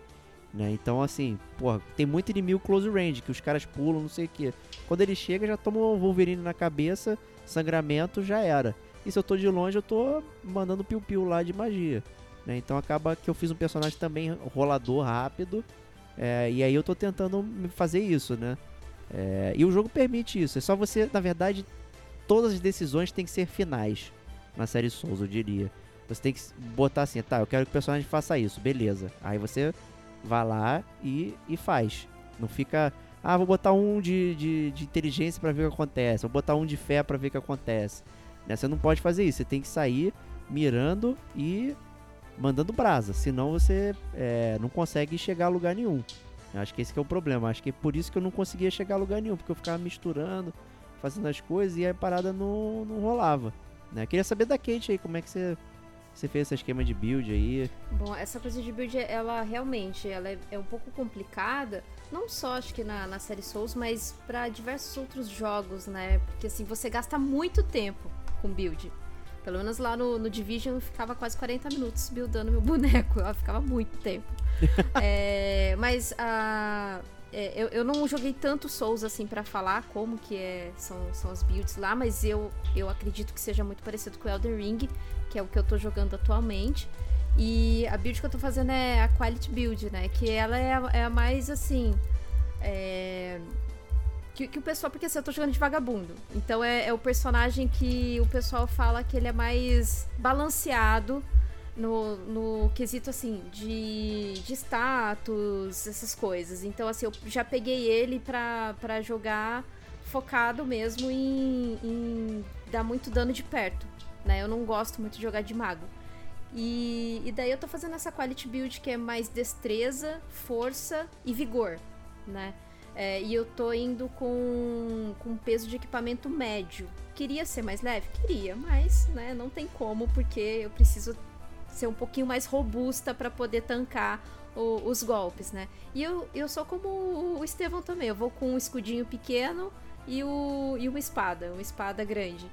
Então, assim, para conseguir, né, Pra, porque assim, no Elden Ring, quando você dá aquela. Quando você dá a defesa com, com o L2 ali no, no controle do PlayStation, é, você dá a defesa perfeita, você consegue quebrar o, o, inimigo. Então você consegue dar um dano ainda maior nele, né? Apertando R1. Então eu tô pegando o timing disso e nossa, tá. tá drenando os caras, drenando, drenando mesmo. É, mas acho que ele perguntou sobre a respeito do jogo também, né? Do, do Elden Ring. Sim, sim. É, eu já tô batendo as 60 horas do jogo. Tô. Acho que tô indo pro segundo mapa. E. tô gostando. Tô gostando bastante. Já sofri pra caramba. Já xinguei horrores em um, em um dos bosses lá. Que, cara, é, é descomunal. É, para quem tá indo de curta distância, combate curta distância tá se ferrando mais, porque pelo que eu vejo, você vai de mago a longa distância, só vai jogando a magia plim, plim, plim, plim, e, e deita os bonecos muito rápido. Claro que se você buildando de uma maneira certa as coisas ali, né? Porque você tem que prestar muita atenção nas suas armas, nos benefícios de, de atributos dela e você upar de acordo com que ela escalona ali, né? Para você fazer uma build eficaz. No começo, é, você não tem tantos pontos para você upar, você não tem tantas armas boas para você escalonar assim, né? Mas lá no final isso vai fazer uma diferença tremenda.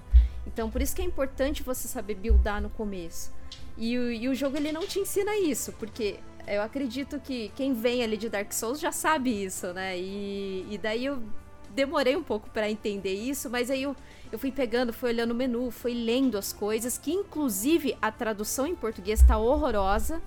Então. Horrorosa, é. Tá faltando tá coisa, faltando né? muita coisa. Eu vi foto, foto comparada a texto em inglês, um Nossa. caminhão. Em português, e uma tem linha. item que tá Horrível. com descrição errada. Então, se você tem um entendimento melhor, assim, tem um entendimento mesmo que pouco de inglês, mas que dá para levar, joga em inglês. Porque você vai perder muita coisa de mecânica de jogabilidade e para sua build. É, a, a tradução, acho que a tradução foi feita há dois anos atrás, sabe? Quando o, o jogo Acho que eles devem ter mandado os textos pra galera traduzir, e a galera traduziu e não foi, não fez a revisão. Então ficou faltando muita coisa e muito item mudou o significado depois de muito tempo. Então assim você percebe que o negócio ali não tá bom, sabe? Então o, a minha maior crítica é a localização em português.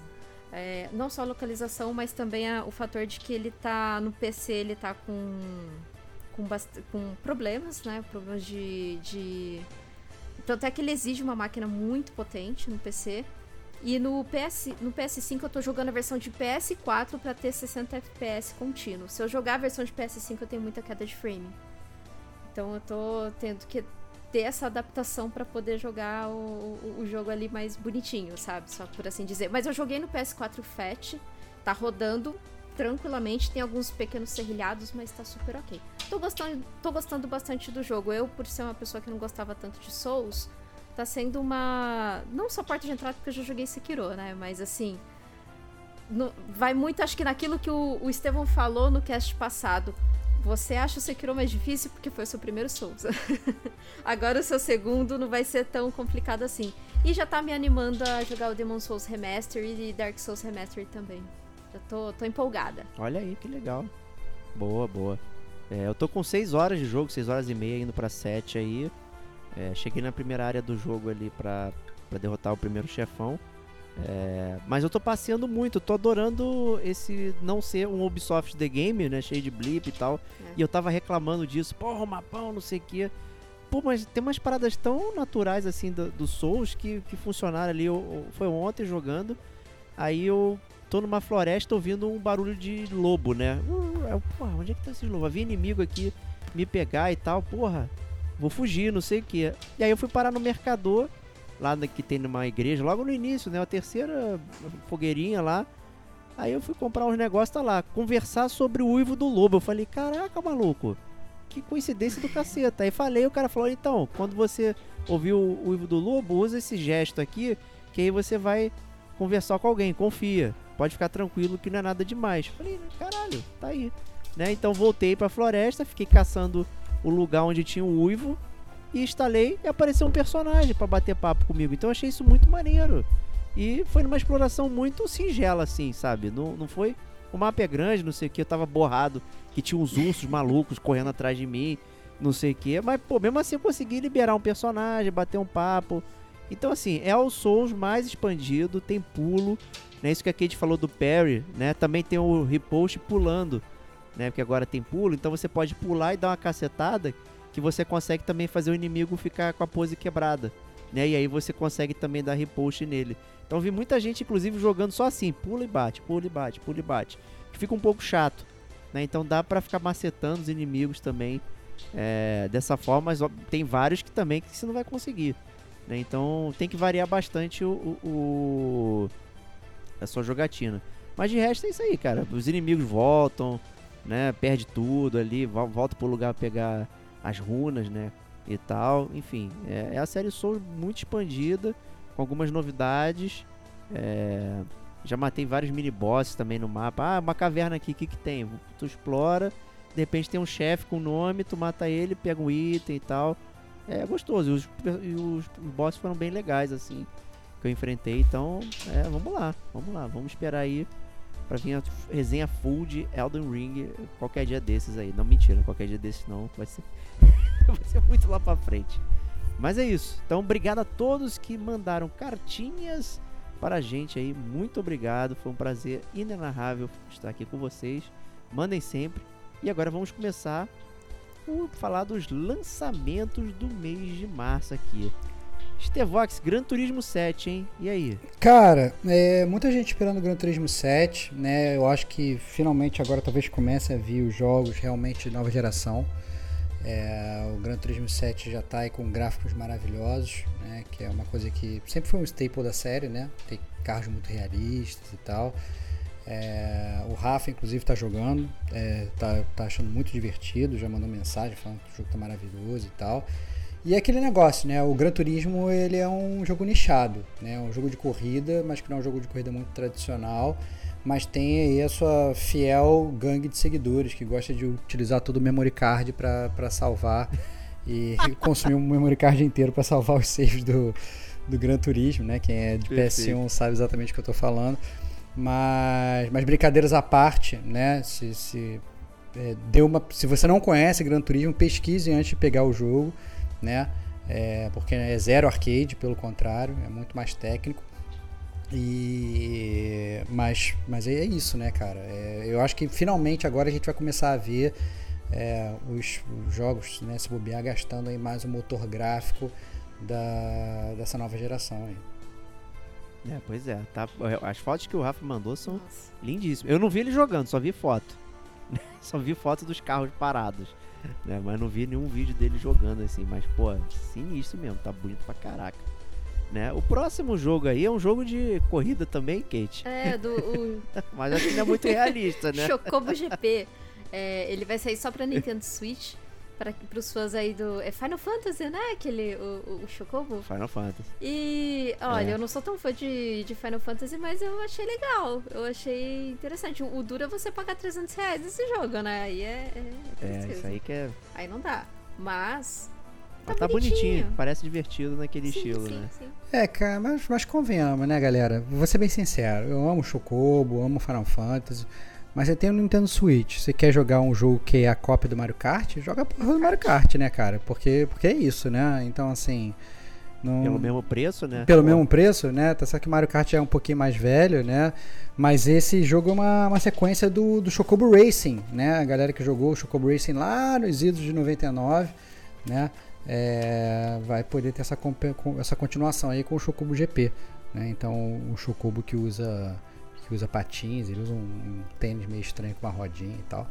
Né? E tudo bonitinho, fofinho. Vamos ver, né? Eu acho que é uma aposta. A criançada. É. A criançada usa esse tênis, cara. É. Você já viu, tem umas crianças que tem a rodinha embaixo e não tênis. É, tô ligado, tô ligado, tô ligado. Então assim, vamos ver, vamos ver como é que como é que vai funcionar aí o Chocobo GP, se vai rodar bem ou vai não rodar bem. Mas é aquele negócio, né? Tem que ser também o seu Cup of Tea, é outro que é nichado. Esse talvez mais ainda do que Gran Turismo, com certeza. Total.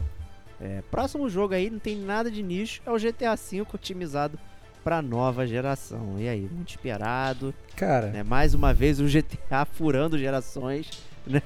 Cara, é espetacular, né? É, o que a Rockstar faz com GTA e como mantém conteúdo e como continua vendendo. Não vou me, não vou me surpreender se daqui a pouco o GTA V surgir como um dos jogos mais vendidos dessa nova geração, né? A gente já está acostumado a, a, ver isso e tem realmente uma outra legião de fãs, né? Então, a gente já gravou também, já tem podcast do Gamer com a gente sobre GTA V, né? Nos divertimos muito gravando. Então, é, uma, é uma pérola aí do mundo gamer, né? Se você não jogou, tem que é. jogar, simples assim. É isso aí. Próximo jogo, Stranger of Paradise Final Fantasy Origins, blá blá blá. É tanto nome aí, não é brincadeira não. Né? A ideia é reviver a história do primeiro Final Fantasy, né? Aquele originalzão lá. É, só que ele tá no estilo ação, né? Meio. Por exemplo, o pessoal falou que é Souls-like. É, cara, mais. eu achei, assim, mais uma vez, agora todo jogo de ação virou, virou Souls-like. Né? Calma lá, violão, eu acho que não é assim.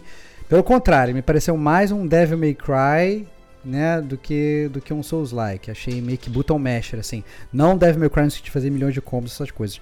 Mas no sentido de você ter um combate menos técnico né? E você simplesmente sair andando e apertando o botão freneticamente, matando todo mundo, né? É, sinceramente não, não joguei, só vi trailer. Se bobear, eles ainda vão criar coisas como aquele modo ação meio estranho do Final Fantasy VII, que você matava todo mundo sem apertar nada, que seu personagem ia matando todo Opa, mundo automático. Né? Mas não sei como é que vai funcionar. É... Mas com base nesses últimos Final Fantasy, nas últimas coisas que a Square tem feito, eu, eu ficaria com um, um pezinho, um pezinho atrás, né? Eu tô bastante com o pé atrás. Eu achei ele meio feio. Achei estranha a batalha. O Souls-like é, não foi, acho que pela técnica do. Acho que, que pela questão de morrer, voltar, os inimigos reaparecerem, né? Não sei o que. Eu acho que foi bem nessa veia aí.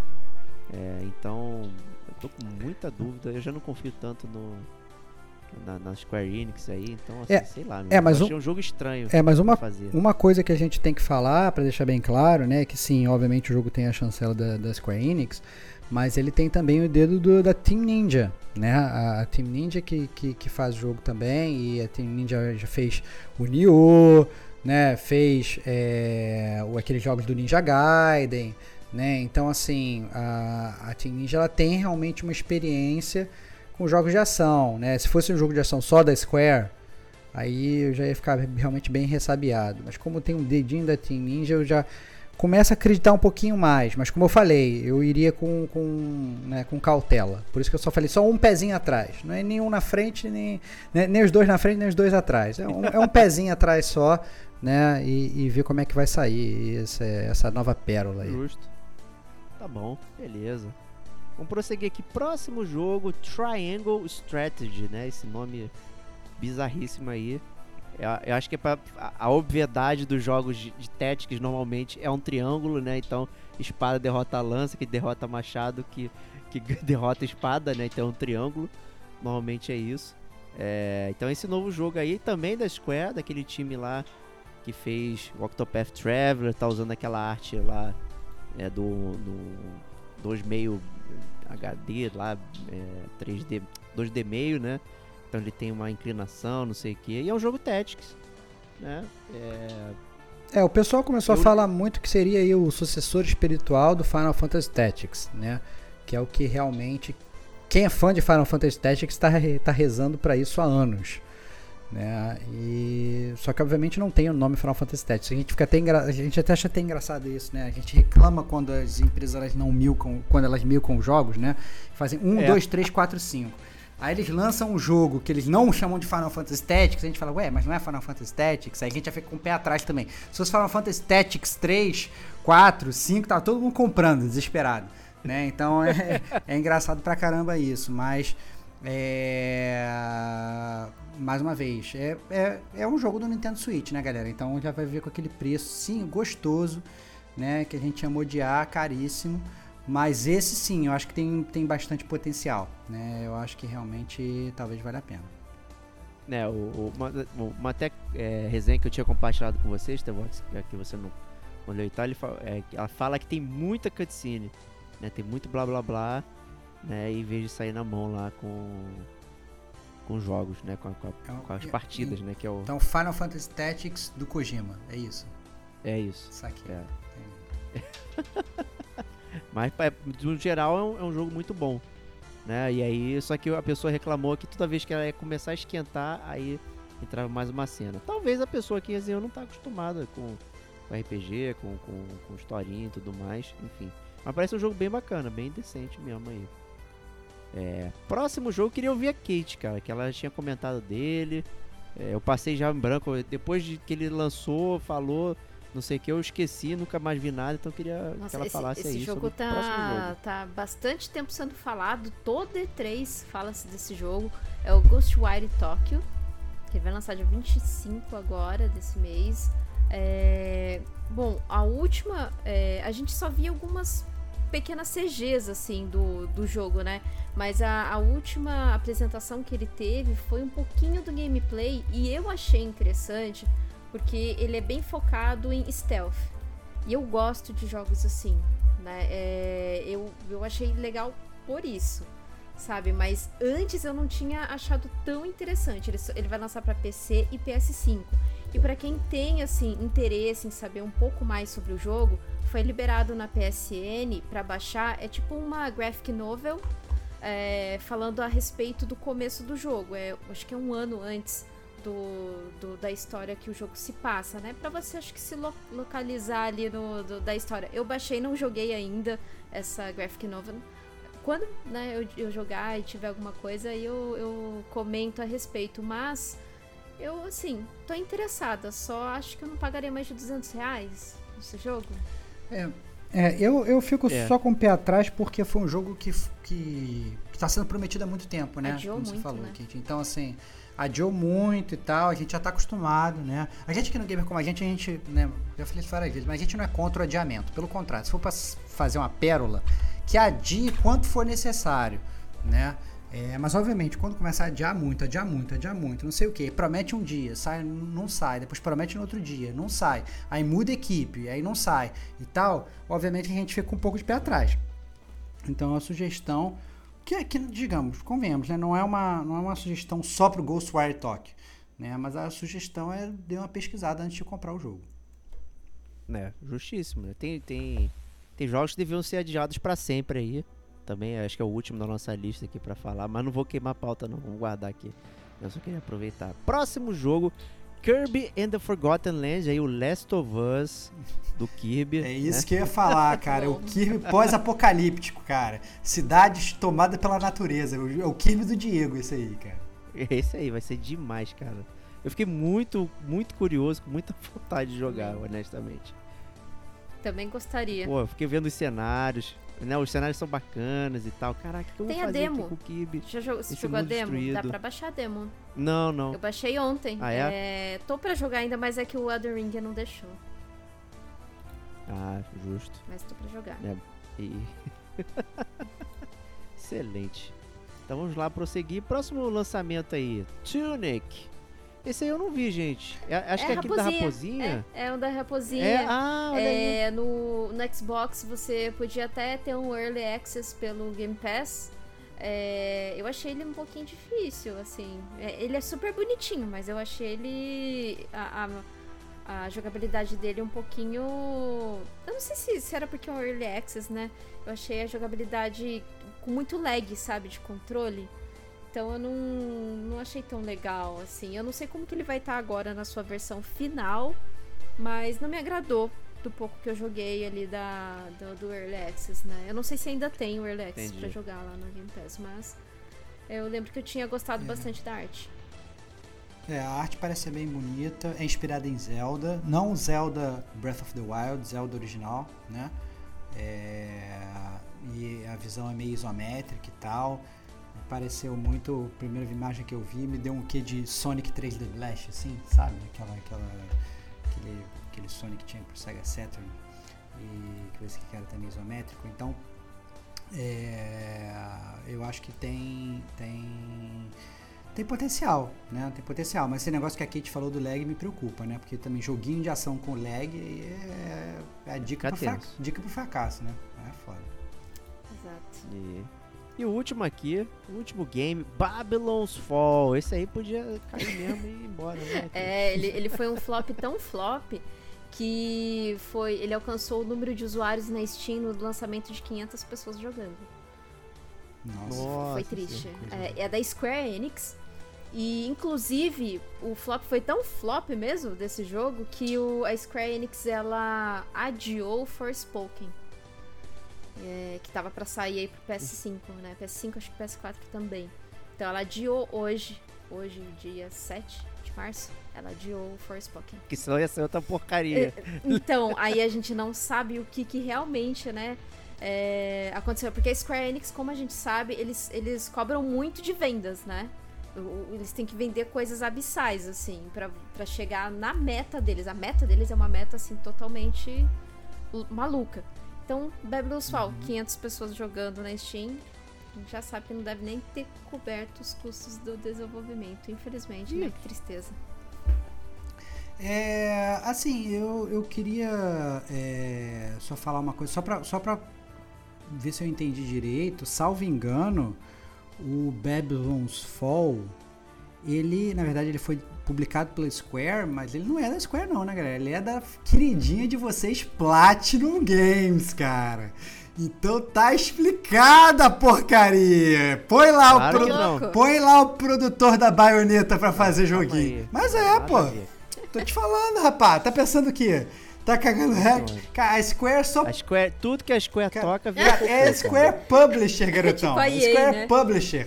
Não, a Square, a Square também é desenvolvedora, cara, Square tá junto. Cara. Publisher, cara. Pode olhar na wiki do jogo aí, garotão. Quem é desenvolvedora é a sua queridíssima Platinum claro Games, cara. Platinum Games é desenvolvedora Porra, do Porra, tu gosta do Nier Automata também, que é Platinum cara, Games. Pois é, mas é aquele negócio, cara. É uma, uma, uma, uma estrela, cara, que você só vê uma vez passando no céu. O resto tudo é porcaria, cara. Entendeu? Fizeram Claro, porque a Square que inventou. Cara, Babylon's Fall, cara, pô. Passou, não foi passou o Nier Automata, depois vem a Platinum só cagando tudo, cara. Porra. Mas tu assim. nunca fez um trabalho que as pessoas mandam fazer? Faz é, esse trabalho aí, cara, porra. Cara, olha só. Se, isso, se a gente estivesse falando do Days Gone, o jogo do amor. Entendeu? Eu até, até poderia te dar a razão, só que eu não vou te dar a razão, não, cara. Eu. Ah, claro. Assim, ó. É claro que não vai. Sinceramente, cara, Platinum Games, dois pés atrás. Espera sair muito jogo, muita resenha, depois vocês vão. Né? Tô muito não, não joga isso não, pô. Olha aí. ai, ai, isso é muito palhaço, cara. Mas tudo bem. Eu perdoo você. Eu tô certo, cara. Vai olhar lá, cara, na wiki do jogo pra você se render que a desenvolvedora é a Platinum Games. E a desenvolvedora é a Platinum junto com a Square, cara. Ela não é só. Caraca, cara, vai lá, cara. É só publisher, cara. Só publisher. Vambora aqui. Vamos lá, para de ser palhação. é. Vamos entrar aqui então nos jogos de graça aí, né? PSN Plus aí arrepiando a boca do balão, trazendo, né, na verdade, muitos rumores sobre um, um, um serviço vindouro, né, de tal qual Game Pass, né? Então, as pessoas estão nessa expectativa, mas para esse mês, né, não, não foi cumprida essa expectativa não. Saíram joguitos aí meio meio mequetrefes, né? E aí, Kate, fala um pouquinho pra gente aí. Mequetrefe foi ótimo. Mas olha, Ghost Runner é, foi um jogo que, que eu fiquei assim, interessada em jogar. Uma pena que só vai vir pra PS5, né? É, ele só. A PSN Plus ela só vai é, deixar acessível para quem tem PS5. Pra quem tem PS4 tá lá em promoção para pagar, né? O que eu acho uma sacanagem do caramba.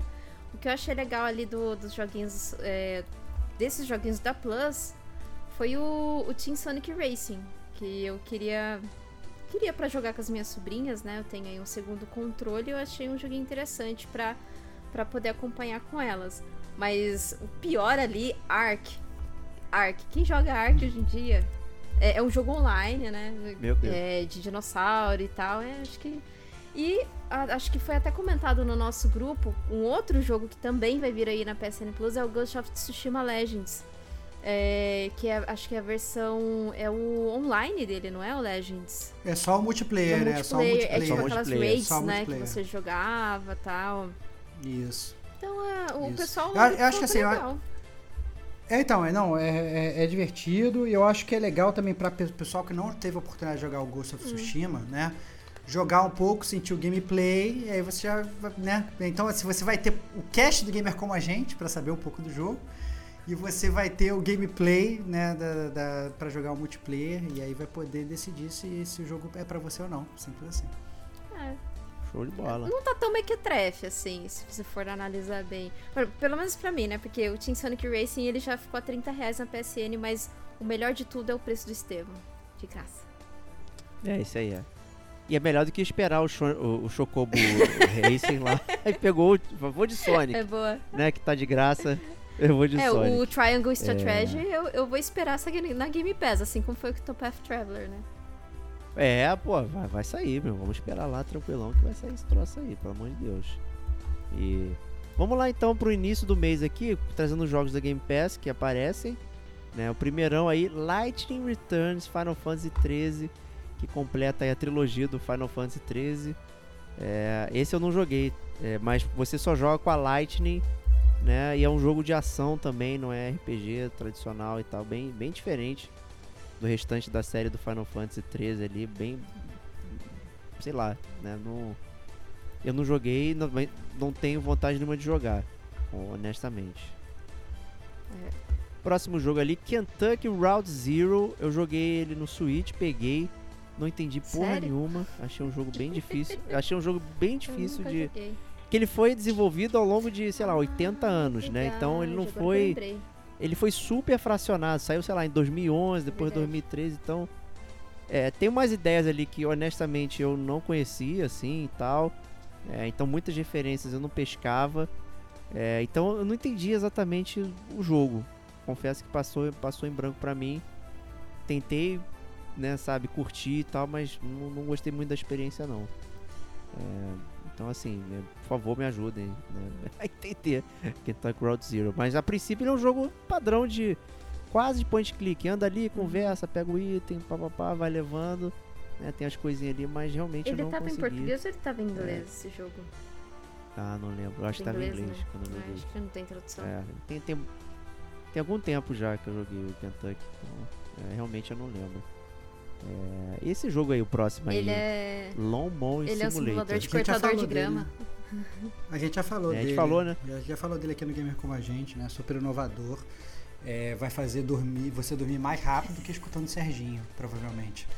Então, é, se você realmente não tinha nada pra fazer, né? O trailer é uma coisa espetacular. Eu lembro que logo quando, quando lançou, eu fiquei vendo o trailer, eu dormi vendo o trailer.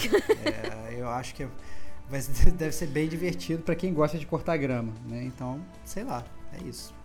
Vamos lá, né? Marvel's Guardians of the Galaxy. Olha aí, esse eu tava esperando, hein, gente? É, isso aí é, é, é, muito legal, né? Isso que a Game Pass faz, né? Então tá aí um blockbuster, foi lançado recentemente, inclusive, a gente falou aqui no Gamer Como a gente dele. É, eu inclusive falei que eu via potencial nele, fui muito criticado, depois obviamente mais uma vez fui provado correto, que vieram várias pessoas falar ah. bem. É, o quê? Pessoas sem, sem sem, é, sem, sem carteira gamer pra que? falar. Pô. Kate gostou. Gostei, Digo gostou. Sacanagem, cara. É, é, que você tá falando que as pessoas de gamer como a gente não tem carteira gamer? É isso? É, Por quê? É Kate gostou, Digo gostou, todo mundo gostou e tal. Isso vai acabar com seus colegas. É esse tipo de pessoa que você é. Vai meter a faca Isso. nas costas. Parabéns, claro. cara. Cara, você não consegue nem ler o Wikipedia pra descobrir quem desenvolveu eu o jogo. Eu não consigo ler o Wikipedia. Te provei lá, mandei a parada cara, ali. Não porra. consegue nem ler o Wikipedia pra descobrir. Vai olhar quem é o diretor do Babylon Fall pra você ver os outros jogos que ele já fez, tá? É... E... E agora vem com essa de que, de que o, o, o Guardiões da Galáxia, que obviamente por você já está sendo super criticado antes do jogo ser lançado, depois teve várias pessoas que acharam legal. Eu acho que vai ser super maneiro. Obviamente, tá no, no preço Stevox. É o melhor preço para você jogar preço. qualquer jogo, né? Então, podendo jogar de graça, é isso aí, cara. Então, vale, vale totalmente a pena. Eu quero cair dentro também, pô. Tá ali no, no cloud, então, pô, excelente. É, próximo game aí, Young Souls. É, também achei, eu tinha visto um trailer dele e tal, tinha achado bem legalzinho.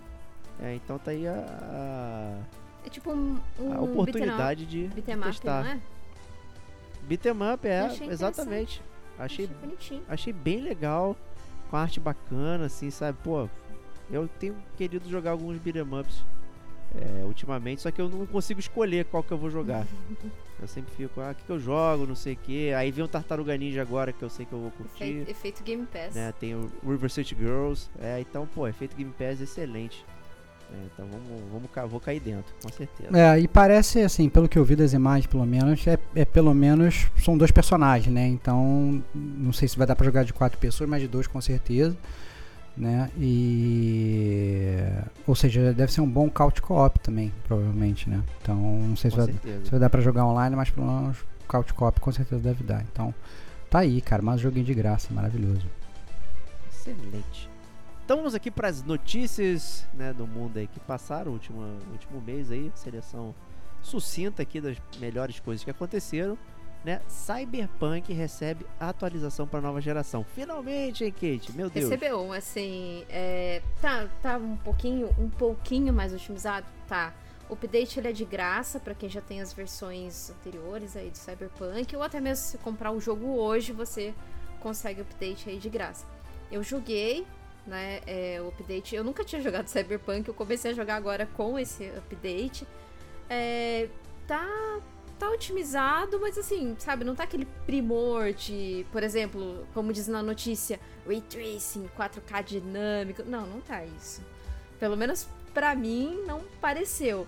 E tem alguns pequenos bugs ainda, né? Porque parece que eles arrumaram o carro, que o carro quando ele freava ele não dava tanto drift. Mas agora ele tá dando drift demais. Qualquer coisa assim, que qualquer direção um pouquinho mais Nossa. esquerda ou direita, ele já começa a girar na pista. Gente, tá demais isso. Mas, enfim, eu até que me diverti no comecinho, só que eu parei de jogar ele pra começar o, Elden Ring. Mas eu pretendo voltar a jogar o Cyberpunk, porque eu quero terminar a história, eu quero saber o que realmente acontece ali naquele jogo. Mas tá aí a dica pra quem já tem o jogo e pretende jogar aí na nova geração. Justíssimo.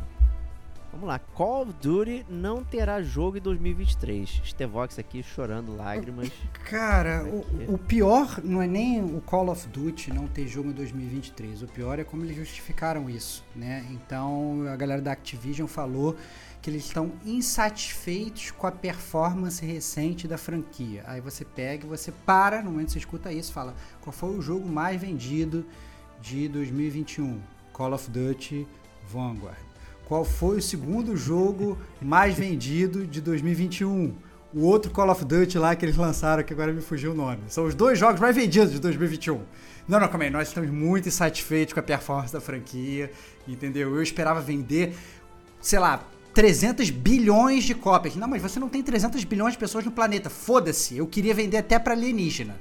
É isso. É, é- esse é o ponto do, do- do- do- da, da, da galera da, da Activision. Eu não consigo entender qual é o tipo de expectativa, qual, qual o tipo de métrica. Acho que aprenderam com a Square Enix, como a Kate falou, né, com métrica de venda de jogos, porque sinceramente não consigo entender. Mas é aquele negócio, né? E, e falaram que eles não querem milcar o jogo. Cara, desculpa, cara. Você falar na, na, na, na trigésima versão do Call of Duty que você não quer milcar o jogo, você tá querendo fazer a gente de trouxa, né? Que, que parada é essa? Então, não consegui entender direito não o que, que a Activision quis, quis dizer com isso. Vamos ver o que, que vai vir aí na frente. 20 anos de Call of Duty. Olha só quanto tempo. Pois é. é. tipo três jogos. Surreal. 20 anos. Surreal. É surreal. É.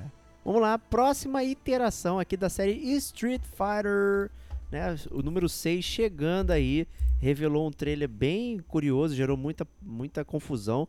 Né? Primeiro que mudou o logo do Street Fighter, o pessoal ficou sacaneando que foi de base de dados, né? de, de logomarcas. Então saiu aquele logo Street Fighter que é meio pichado, assim, como se fosse uma arte é, de rua, não sei o que. Agora ficou um, um, né? uma parada meio genérica, assim, tudo mais. Ah, inclusive o 6 agora é 6 normal, né? Romano. Né? Então realmente mudou é, várias coisas. Trouxe um Ryu bem diferente também. Rio de sandália, Parrudão, cara. estranho. Rio, Rio de sandália. Sandália. Não, parrudão ele já tá há bastante tempo, cara. Já tá parrudão de é, barba. mas ficou um parrudão estranho, é. Cara, ele, ele, Sim. ele tá com a, com a harmonização facial dele e, e Tá, parrudão é. de- já, já faz tempo. Mas pela primeira vez na história, eu acho, Rio de sandália. Né, finalmente, depois de tantos anos brigando na rua, consegui um dinheiro pra comprar uma sandália. né, vamos ver o que, que vai acontecer com o Ryu aí nessa próxima É, é interação do o, Street o Fighter. Rio tá a cara do Chris. Né, Chris Redfield? Eles, vão, eles vão disputar no soco aí quem ganha. Olha aí, olha aí. Quem consegue mover uma, uma pedra de vulcão com a mão. Muito bom. Excelente, a melhor parte. Ah, muito bom. Mas esse aí é só um teaser, né? Não tem absolutamente nada sobre o jogo, então foi só o Ryu lá em várias poses e ângulos, aparecendo os músculos dele, coisas na calça dele, tudo mais lá circulando, né? que o pessoal também sacaneou, né? Assim como fizeram com a Kami, né?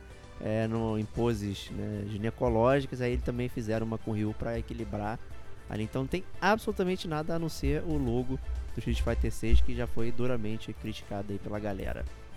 E última notícia aqui, Pokémon Presents anuncia nona geração. E aí, hein? Mais um jogo milcado, Kate? É, nós tivemos o, o Pokémon Arceus é, agora em janeiro, né? Que, assim, não, não é um Pokémon do principal, né? É, assim, eu também não vou falar que é um spin-off, porque ele conta a história do Pokémon é, antigamente e tal e tudo mais. É, é mais essa coisa da lore e tudo mais. Mas a nova geração mesmo é essa nona geração que foi anunciada na Pokémon Presents. E vão vir esses dois jogos, o Pokémon Scarlet e o Pokémon Violet, né? É, seguindo o mesmo padrão de lançar dois jogos é, para fazer sempre a galera comprar os dois jogos, né? É, e vai chegar agora no final do ano, né? Porque assim, por mais que nós tivemos esse, esse do Arceus aí, ele não tem o PVP, né? Então, assim, é, a Game Freak tinha que entregar algum jogo aí pra galera que é focada em PVP, pra essa galera que gosta do competitivo de Pokémon.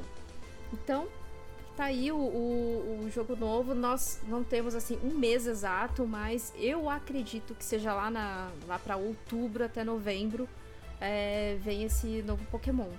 É, os iniciais foram apresentados, né? Que é o Sprigatito, que é um, um gatinho de, de. Eu ia falar folhas, não, é planta, tipo planta.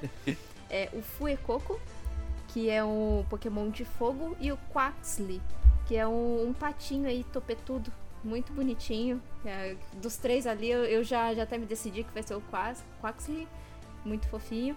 E no vídeo, assim. Ih, já, já tá na pré-venda, hein? Já tá na pré-venda, ah, já não, se decidiu. Não sei.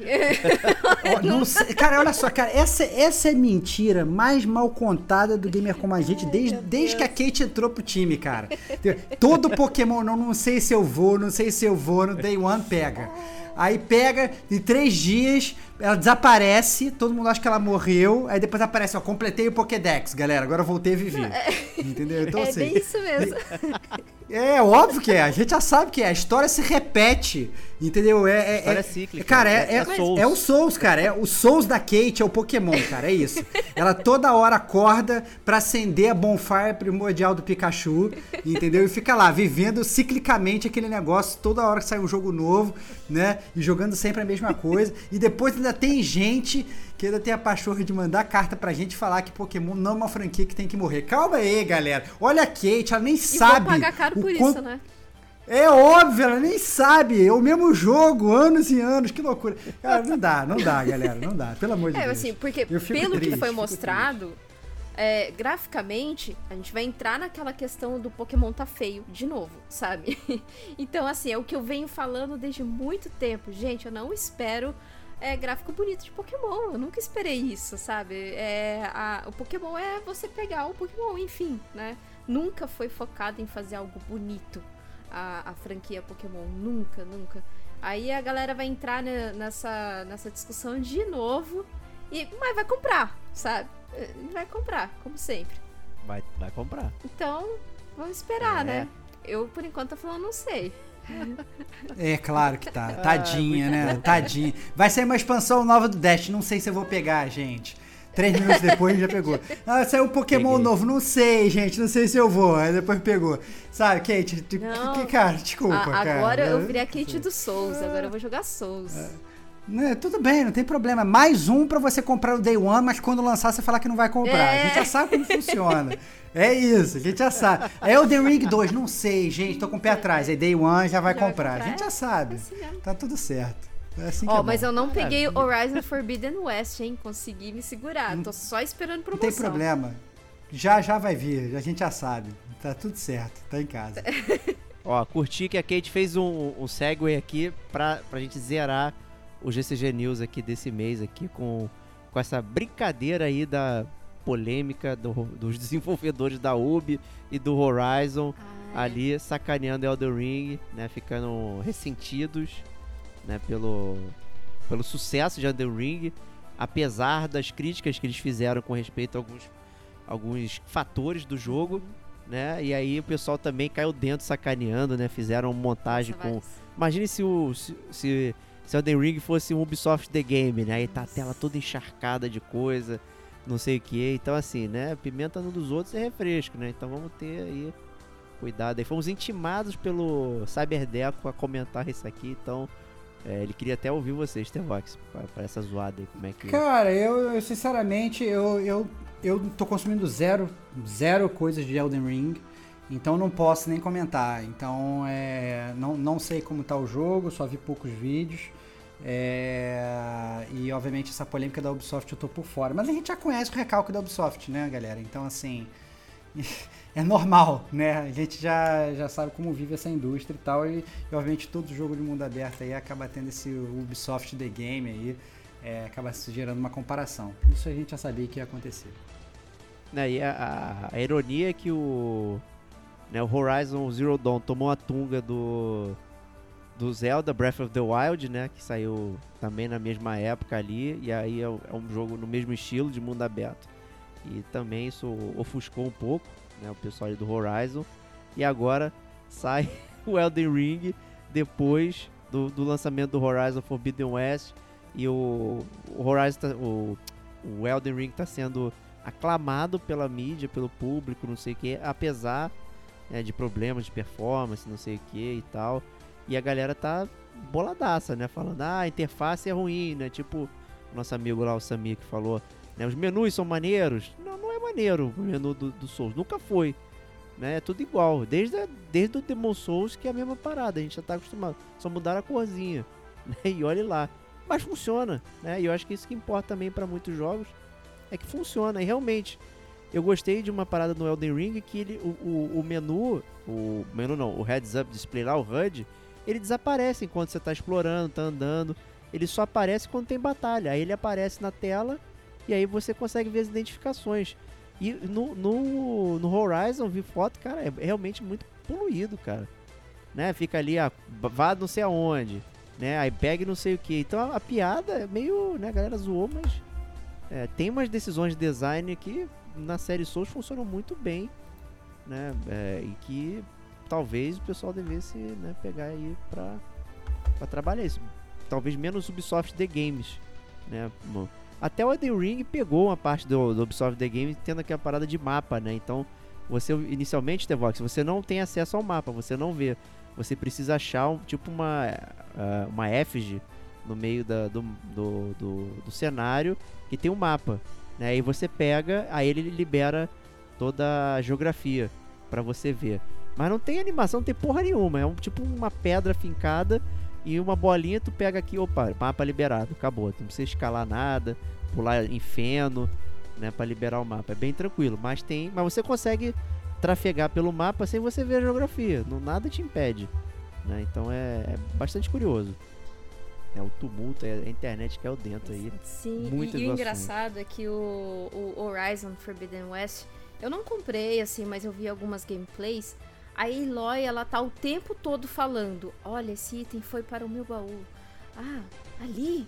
Ah, talvez eu tenha que subir ali. Tipo assim, sabe? É- é- Isso é muito horrível.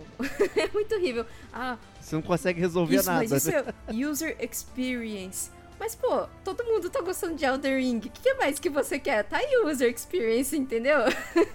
É. Pois Você é. não precisa, tipo, coisa estourando o tempo todo na sua tela, sabe? E, e no Elden Ring, realmente, você não tem o, aquele quest line, né? Não tem aquele menu de quest que fala, olha, você tem que ir agora em tal lugar. Você tem que prestar atenção no diálogo. Eu tô anotando, eu anoto num papelzinho, aí é, eu abro o mapa e fico procurando o local. Aí eu espoto ali, ah, é ali. E, e daí, como assim, a gente tá andando muito no mapa, você já fica familiarizado com tal local. Ah, esse, lugar aqui que esse, esse NPC tá falando, já fui lá, eu acho que é ali. Então, assim, ele, isso é até de forma proposital mesmo pra você explorar, sabe? E quanto mais você explora, mais você acha segredos legais, sabe? E também tem muita variação dia e noite. De noite tem alguns inimigos diferentes, de noite aparecem bosses Sim. diferentes. Então, assim, é legal é- é esse tipo de coisa. No Assassin's Creed, acho que no Valhalla, você conseguia desativar essa coisa de, de mapa. De, assim, quando o NPC falava com você, ah, você tem que ir em tal lugar, aí já aparece o spot. No Valhalla e no Odyssey você consegue desativar isso. É, você vai. É, mas o jogo não foi pensado para isso, não né? foi e pensado. sofre um pouco, né? Correto. Foi pensado para as duas formas híbridas, mas não dá, né, para ser perfeito as duas formas. Então, o que eu achei É. legal e interessante do Elden Ring é isso. E acabou virando uma polêmica do caramba, né? Assim, ah, nossa, não tem questline, né? Nor quest design, really? Foi o que ele falou. não, não tem nada, e tá aí, né? O jogo super aclamado e tal. Então, assim, né? Como o Stevox falou lá na questão de nota, não sei o que, né? Tipo, às vezes nem, nem todos os quesitos, né, são absolutos, né? Eles são balanceados com outras coisas que você acaba, pô, tá legal, o menu é quadrado, tá, beleza. Nem todo menu precisa ser do Persona 4, né? Do Persona 5, todo estiloso, não sei o que, cheio de sacanagem. né? Pode ser só uma coisa que funciona, né? E tá aí. Elden Ring funciona muito bem. né? aguardo vocês, Tevox, no mundo de George R. R. Vocês podem dar as notas pra vocês aí, cara. Que já virou podcast do Elden Ring, cara. Vocês podem... Detonando agora. Vamos cortar aqui, já lança dois podcasts, esse de 15 minutos pra facilitar aí o podcast Express.